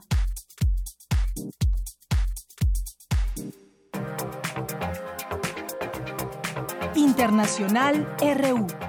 En Rusia, Vladimir Putin logró una victoria aplastante en las elecciones presidenciales que lo mantendrán en el poder hasta 2024. El apoyo al líder ruso fue contundente en lugares como Crimea, donde con el 21% escrutado habría recibido más del 91% de los votos. En ese marco, Putin negó que Rusia tuviera armas químicas o tuviera alguna relación con la muerte de Sergei Skripal. Rusia no tiene tales agentes químicos. Nosotros destruimos todas nuestras armas químicas bajo supervisión de organizaciones internacionales. Y lo hicimos los primeros, a diferencia de algunos de nuestros socios que prometieron hacerlo, pero desgraciadamente no mantuvieron sus promesas. Así que estamos listos para cooperar. Dijimos eso de inmediato. Estamos listos para tomar parte en las investigaciones, pero para eso tiene que haber un deseo del otro lado. Y yo no lo veo por ningún sitio. Pero no lo quitamos de la agenda. Es posible hacer esfuerzos conjuntos. Por supuesto, creo que cualquier persona sensata entiende que todo esto es basura. Tonterías, tonterías. Que Rusia emprendiera semejante aventura en vísperas de unas elecciones presidenciales es simplemente impensable. Por su parte, el secretario de Exteriores británico Boris Johnson calificó de cada vez más absurda la negación de Rusia sobre su responsabilidad en el ataque al ex espía ruso. No hay casi ningún país en torno a la mesa aquí en Bruselas que no se haya visto afectado recientemente por algún tipo de comportamiento maligno y perjudicial por parte de Rusia. Por eso creo que la fuerza y la resolución de nuestros amigos europeos es tan llamativa. En tanto, países aliados de Rusia felicitaron hoy al presidente Vladimir Putin por su contundente victoria en las elecciones presidenciales. Entre ellos se encuentran China, Japón, Irán, Cuba, Bolivia, Venezuela y algunos de la comunidad de estados independientes. En Estados Unidos, el presidente Donald Trump presenta hoy el plan de lucha contra los opioides, que prevé, entre otras cosas, la pena de muerte para los traficantes de cierto tipo de drogas. También en Estados Unidos, el artefacto explosivo que detonó la noche de este domingo en el suroeste de Austin, Texas, lesionando a dos hombres jóvenes que circulaban en bicicletas, fue activado por medio de un cable colocado exprofeso para ello y camuflado para mezclarse con el entorno, informó la policía. Investigan si la explosión fue obra de la misma persona responsable de otras tres explosiones que se registraron en Austin desde el pasado 2 de marzo. La Unión Europea y el Reino Unido pactaron un periodo de transición de 21 meses, durante los cuales Londres no podrá participar en la toma de decisiones. Las reglas de transitoriedad también se aplican a Gibraltar. Para el negociador europeo para el Brexit, Michel Barnier, se trata de un avance significativo. Es una etapa decisiva, pero sigue siendo una etapa. No hemos llegado al final del camino. Todavía hay mucho trabajo sobre varios temas importantes y, en particular, sobre Irlanda e Irlanda del Norte.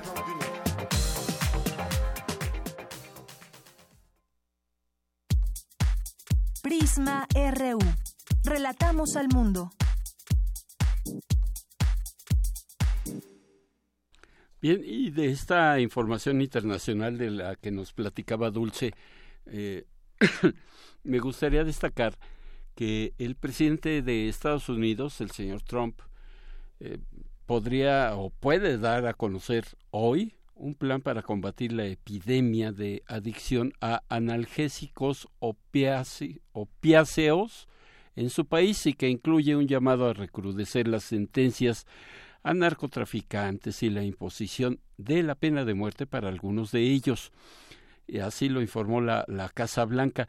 Hoy Trump y su esposa Melania estarán en el estado de, New Hampshire, el tercer estado con la proporción por sobredosis de este tipo de estupefacientes eh, y que es de las más altas del país por detrás de Virginia Occidental y Ohio. ¿Quién iba a decir? Yo pensé que en Los Ángeles, en Illinois, que donde está Chicago, en, eh, en la propia frontera, en Texas, en Arizona, podría haber un problema de este tipo, incluso en Florida, en Miami, donde, bueno, ahí circula de todo y para todos. Bueno, pues eh, es Virginia Occidental, Ohio y después New Hampshire, en donde hoy Trump hace una visita, una gira de trabajo. Y él, eh, bajo este plan, el Departamento de Justicia buscará la pena de muerte, contra los narcotraficantes cuando sea apropiado bajo la ley actual. Y para justamente este tema, eh, tengo ya en la línea a Alejandro Madrazo Layuz, él es eh, abogado constitucionalista e investigador y encargado del programa de política de drogas del Centro de Investigación y Docencias Económicas. Eh, abogado, ¿cómo está? Muy buenas tardes. Buenas tardes, a, las Bien, pues eh, la pregunta es obligada. Eh, eh, ¿Esto qué significa el hecho de, de a nivel global, de que Estados Unidos ahora quiera ya instaurar la pena de muerte para aquellos que trafican concretamente heroína y algunas otras drogas fuertes de las que les llaman en Estados Unidos. Ya se hace en algunos otros países, pero Estados Unidos por lo que representa, ¿qué, ahora sí que, qué es lo que representa a nivel global, abogado? A ver, aquí creo que hay que deslindar dos distintos impactos. Uno es qué es lo que realmente se está proponiendo y puede ocurrir, y otro, qué es lo que simbólicamente eh, vamos, se desprende de un pronunciamiento así de absurdo por parte del presidente de los Estados Unidos. Entonces, si quieres, abordamos lo segundo, en primer lugar, simbólicamente qué es esto. Y simbólicamente esto creo que es una, por llamarle así, porque creo que eso es lo que hay que hacer, una treta más de Donald Trump para enfrentar su incapacidad ante un problema de política pública mayúsculo con un discurso que neutraliza las propuestas de política pública más sensatas a favor de los intereses que lo apoyan a y que él defiende. Déjame explicar. Eh, Trump recientemente respondió a lo que ha sido quizá el, evento más eh, politizado de, un, eh, de una masacre con armas de fuego de alto poder en Estados Unidos eh, respondió, vamos, esta politización se dio en gran medida porque fueron los jóvenes de la preparatoria afectada quienes llamaron muy abiertamente no solo a una regulación más estricta respecto a las armas de Estados Unidos, me refiero al evento en Florida, sino que además muy explícitamente denunciaron la falsedad de las posiciones del presidente y de eh, el National Rifle Association, el lobby a favor de las armas, como falsas, como proponiendo salidas falsas a un problema político. Eso ocurrió con las armas y la respuesta de Trump, lejos de entrar en un debate serio sobre las propuestas de regulación a las armas, espetó una propuesta ridícula, perjudicial y sin fundamento o sustento en la evidencia alguna, que fue el proponer que se armen a maestros dentro de las escuelas como una solución al problema de las balaceras su éxito con espetar semejante tontería es tal que en Florida el Congreso local ya está aprobando precisamente un programa para armar a policías. Algo semejante estamos viendo aquí. En la crisis de, de los opioides en Estados Unidos es una de las crisis de salud pública más importantes que han habido. Se debe en gran medida a la irresponsabilidad con la que se regularon los medicamentos legales derivados del opio. El problema viene por un abuso o un sobreuso por parte de médicos para recetar opiáceos con enorme facilidad, opiáceos que además, se sabía, provocan dependencia, pero que las farmacéuticas habían logrado se aprobaran para utilizarse con mucho mayor flexibilidad de la que ameritarían estas sustancias. Entonces, el lobby de las farmacéuticas había logrado una regulación poco rigurosa para las sustancias y eso provocó que se sobrerecetaran y eso a su vez generó una adicción, una epidemia de adicción a los opioides que al momento de cerrarse el acceso a los opioides hizo que la gente que ya había desarrollado una dependencia volteara a opioides ilícitos. Los opioides ilícitos cierran, los ilícitos están en el mercado negro, que son heroína, por ejemplo, se vuelven mucho más atractivos porque son más fáciles de conseguir para quien desarrolla una dependencia mediante uso lícito. Entonces, el problema está en la estructura de la industria farmacéutica y en su regulación. La solución, por lo tanto, está ahí mismo. La propuesta de Trump es obviar el problema que hay en la regulación de los opioides legales y en cambio montarse sobre los estereotipos y la satanización que existen de los opioides ilegales, que no fueron la causa del problema original. La causa del problema está bastante claramente en los opioides legales. ¿Qué hace con esto? Con esto quita atención de donde está el problema real y que, es un problema que afectaría a lobbies con mucho dinero como son las farmacéuticas lo vuelca sobre donde no está el problema real, que es en los opioides ilícitos, no fue ahí donde se generó la crisis de opioides en Estados Unidos en este momento, y eso le reditúa políticamente porque le permite movilizar a su base en torno a los, los eh, títeres, los, los, este, eh, muñecos de paja ya muy clásicos de eh, el, el, distribuidor de droga como el gran, este, el gran culpable de el distribuidor de droga ilícita como el gran culpable, y además le permite voltear a ver a México y decir, es culpa de los mexicanos que nos están pasando heroína desde México. Entonces, lo que es un problema fundamentalmente doméstico y un problema de regulación de una industria legal, lo convierte en un problema internacional y le permite movilizar recursos políticos para eh, profundizar las políticas prohibicionistas que no han servido. Ahora, eh, ¿qué quiere decir eso?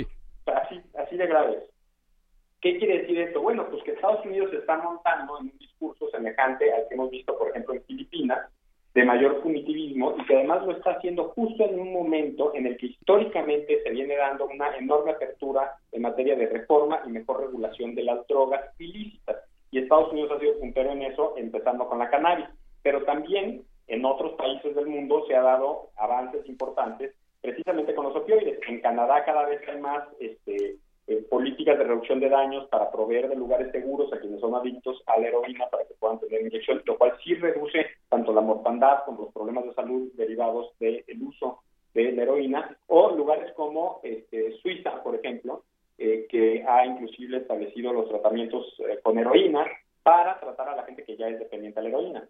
Entonces, se da en un momento muy delicado porque ya en el pasado hemos visto que cuando hay avances en políticas públicas sobre las drogas, que permiten regular mejor una sustancia, viene el tapete, el petate del muerto, por así decirlo, de alguna otra sustancia y decirnos que ahora hay algo catastrófico, que es tan catastrófico que hay que endurecer la respuesta punitiva. Lo vimos en los años 80 cuando se estaba liberalizando la cannabis, originalmente la marihuana en Estados Unidos, que apareció el gran susto del crack. Y entonces, con el gran susto del crack se, se permitió dar penas mucho, mucho, mucho más severas a los usuarios de crack a, los, a los usuarios y a los proveedores de crack. Y eso en gran medida revirtió el movimiento por la mejor regulación de la cannabis. Entonces, simbólicamente es un muy mal momento, en un muy mal lugar, en el, en justo cuando el mundo está empezando a abrirse hacia una regulación de las drogas basada en evidencia, revierte el líder mundial en el tema de las drogas, tanto en la avanzada este, por la regulación como en la parte cognitiva históricamente, revierte ese discurso de mayor punición que es absurdo y que no va a resolver el problema. Eso es, eso es simbólicamente las consecuencias. Ahora, en la práctica es otra cosa, pero, pero, pero si, quieres, si tenemos tiempo, les explico la pérdida que, que puede implicar. Aquí.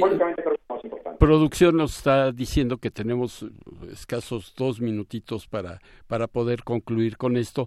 Entonces, eh, eh yo quisiera nada más puntualizar, es una especie de, no especie, es una cortina de humo que está haciendo el señor Trump para que mediáticamente atraiga beneficios políticos, pero realmente lo que usted nos dice, que eh, la medida que llevaría concretamente se puede llevar a cabo o no se puede llevar a cabo.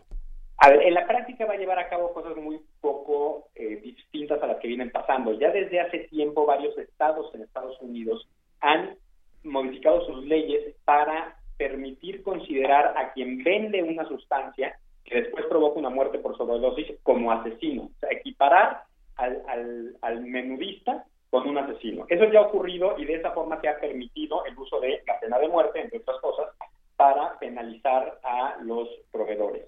Yo creo que lo que vamos a ver en la práctica es algo semejante. Quizá haya un movimiento, o esto acicate un movimiento para ampliar ese, por así decirlo, abuso de un tecnicismo penal, porque creo que es un abuso. O sea, creo que quien distribuye heroína, distribuye heroína, no comete un homicidio.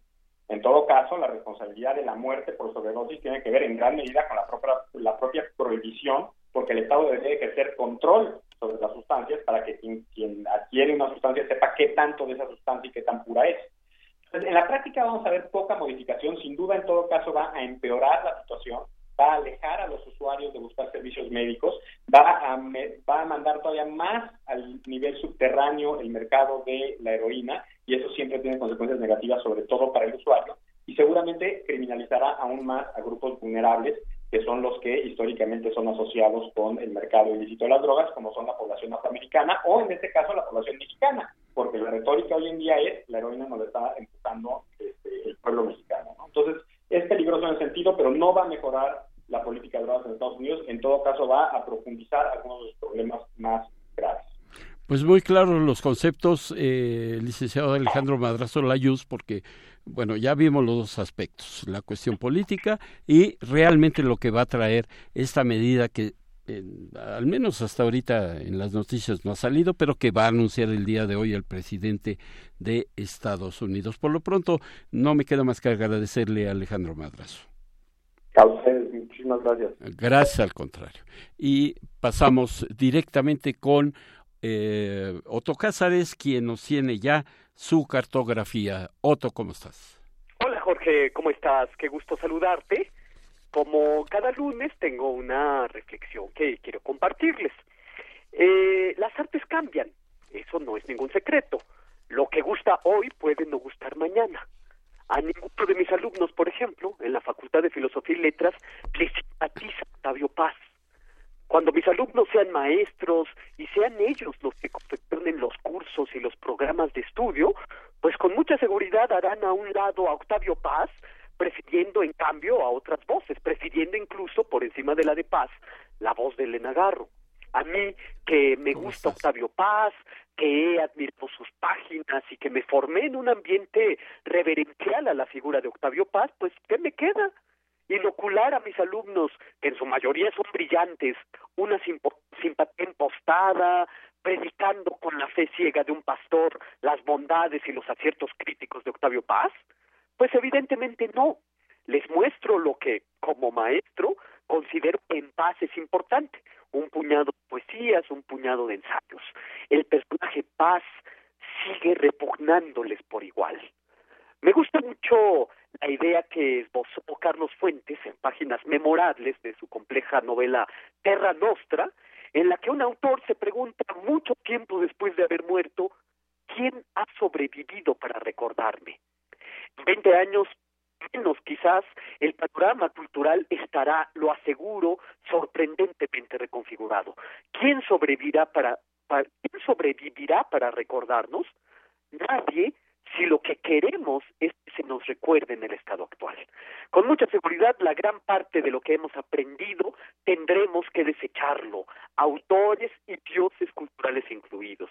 A mí me entusiasman la frescura y las reconfiguraciones en cualquier ámbito del pensamiento.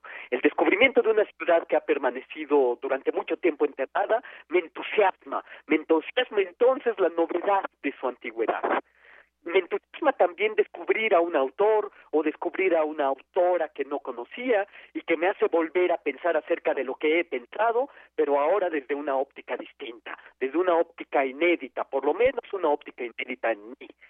El poeta T.S. Eliot decía con mucha razón que la tradición es lo que está en movimiento, no es pétrea, no es de una sola pieza. La tradición se altera al crisol de nuevas propuestas, de nuevas obras y de nuevas lecturas.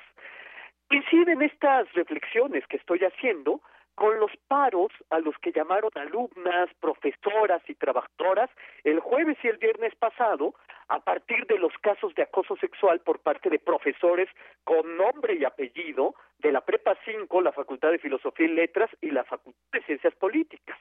Coinciden también estas reflexiones que estoy haciendo con la publicación reciente, bueno, hace un mes, de un breve decálogo de ideas para una escuela feminista, firmado por una artista y una académica de la Complutense de Madrid, y que por cierto ayer domingo fue contestado con un desatino y una torpeza ejemplares, como ya le es usual, por Mario Vargas Llosa en su columna de País.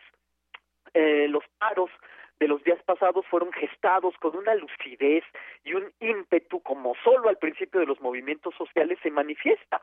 Claro, después de todo jacobinismo, y pienso que el feminismo se halla en su etapa de jacobinismo, habrá de sobrevenirle, sobrevenirle un movimiento en dirección contraria, la contrarrevolución que no se hará esperar si es que las etapas de revolución social a lo largo de la historia tienen algo que enseñarnos.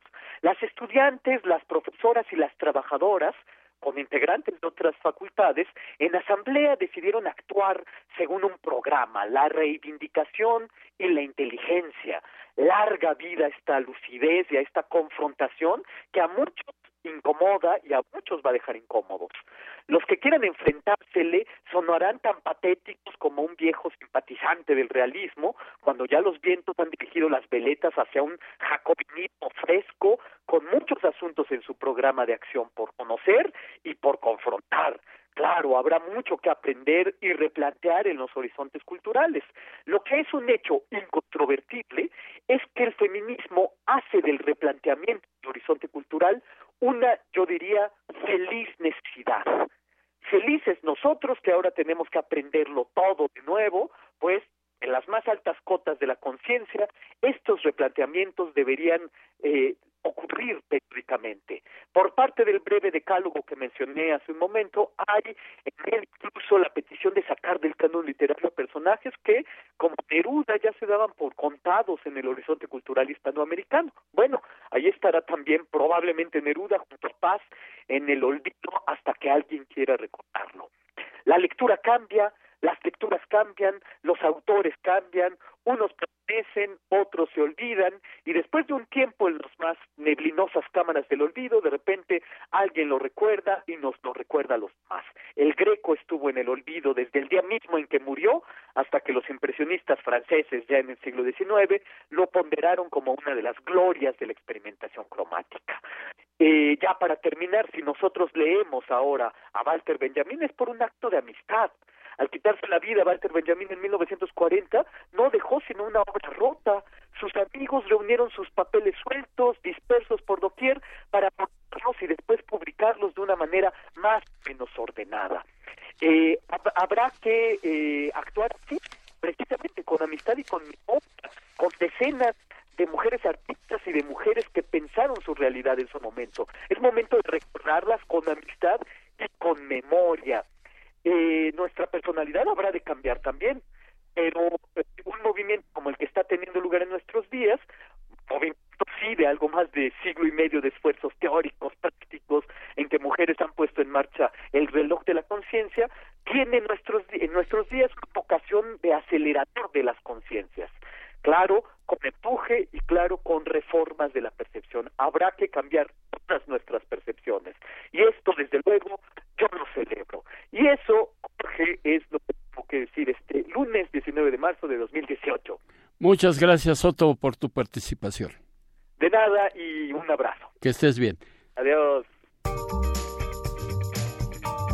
Sala Julián Carrillo presenta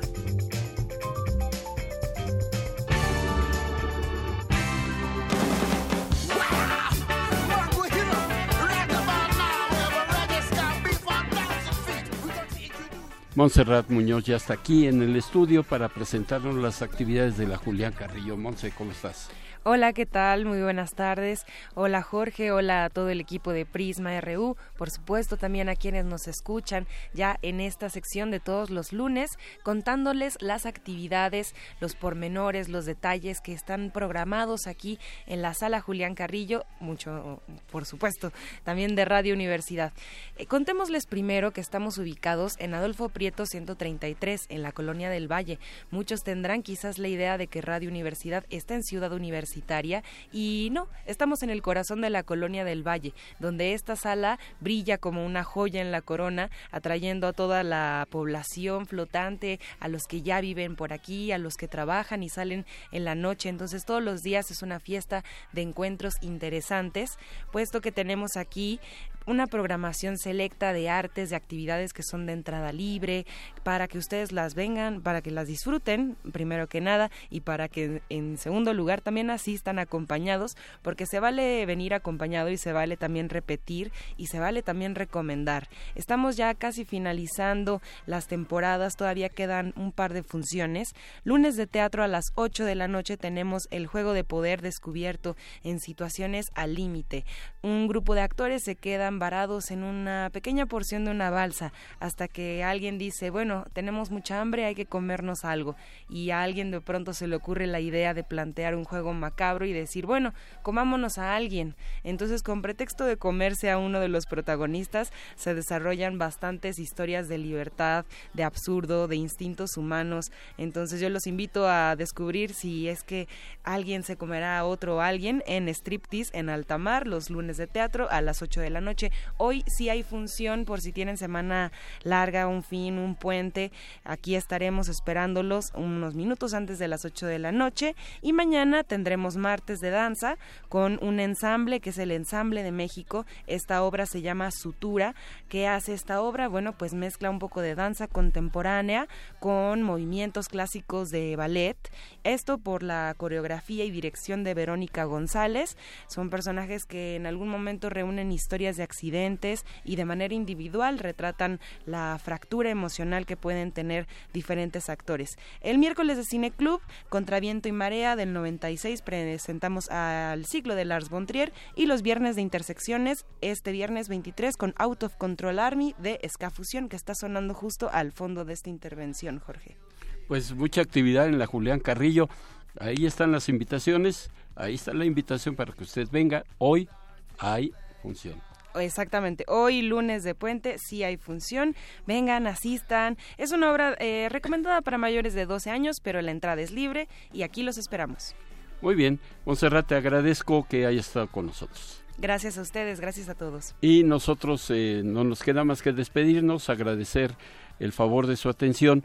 El día de mañana aquí le espera ya mi compañera Deyanira Morán. Por lo pronto, gracias.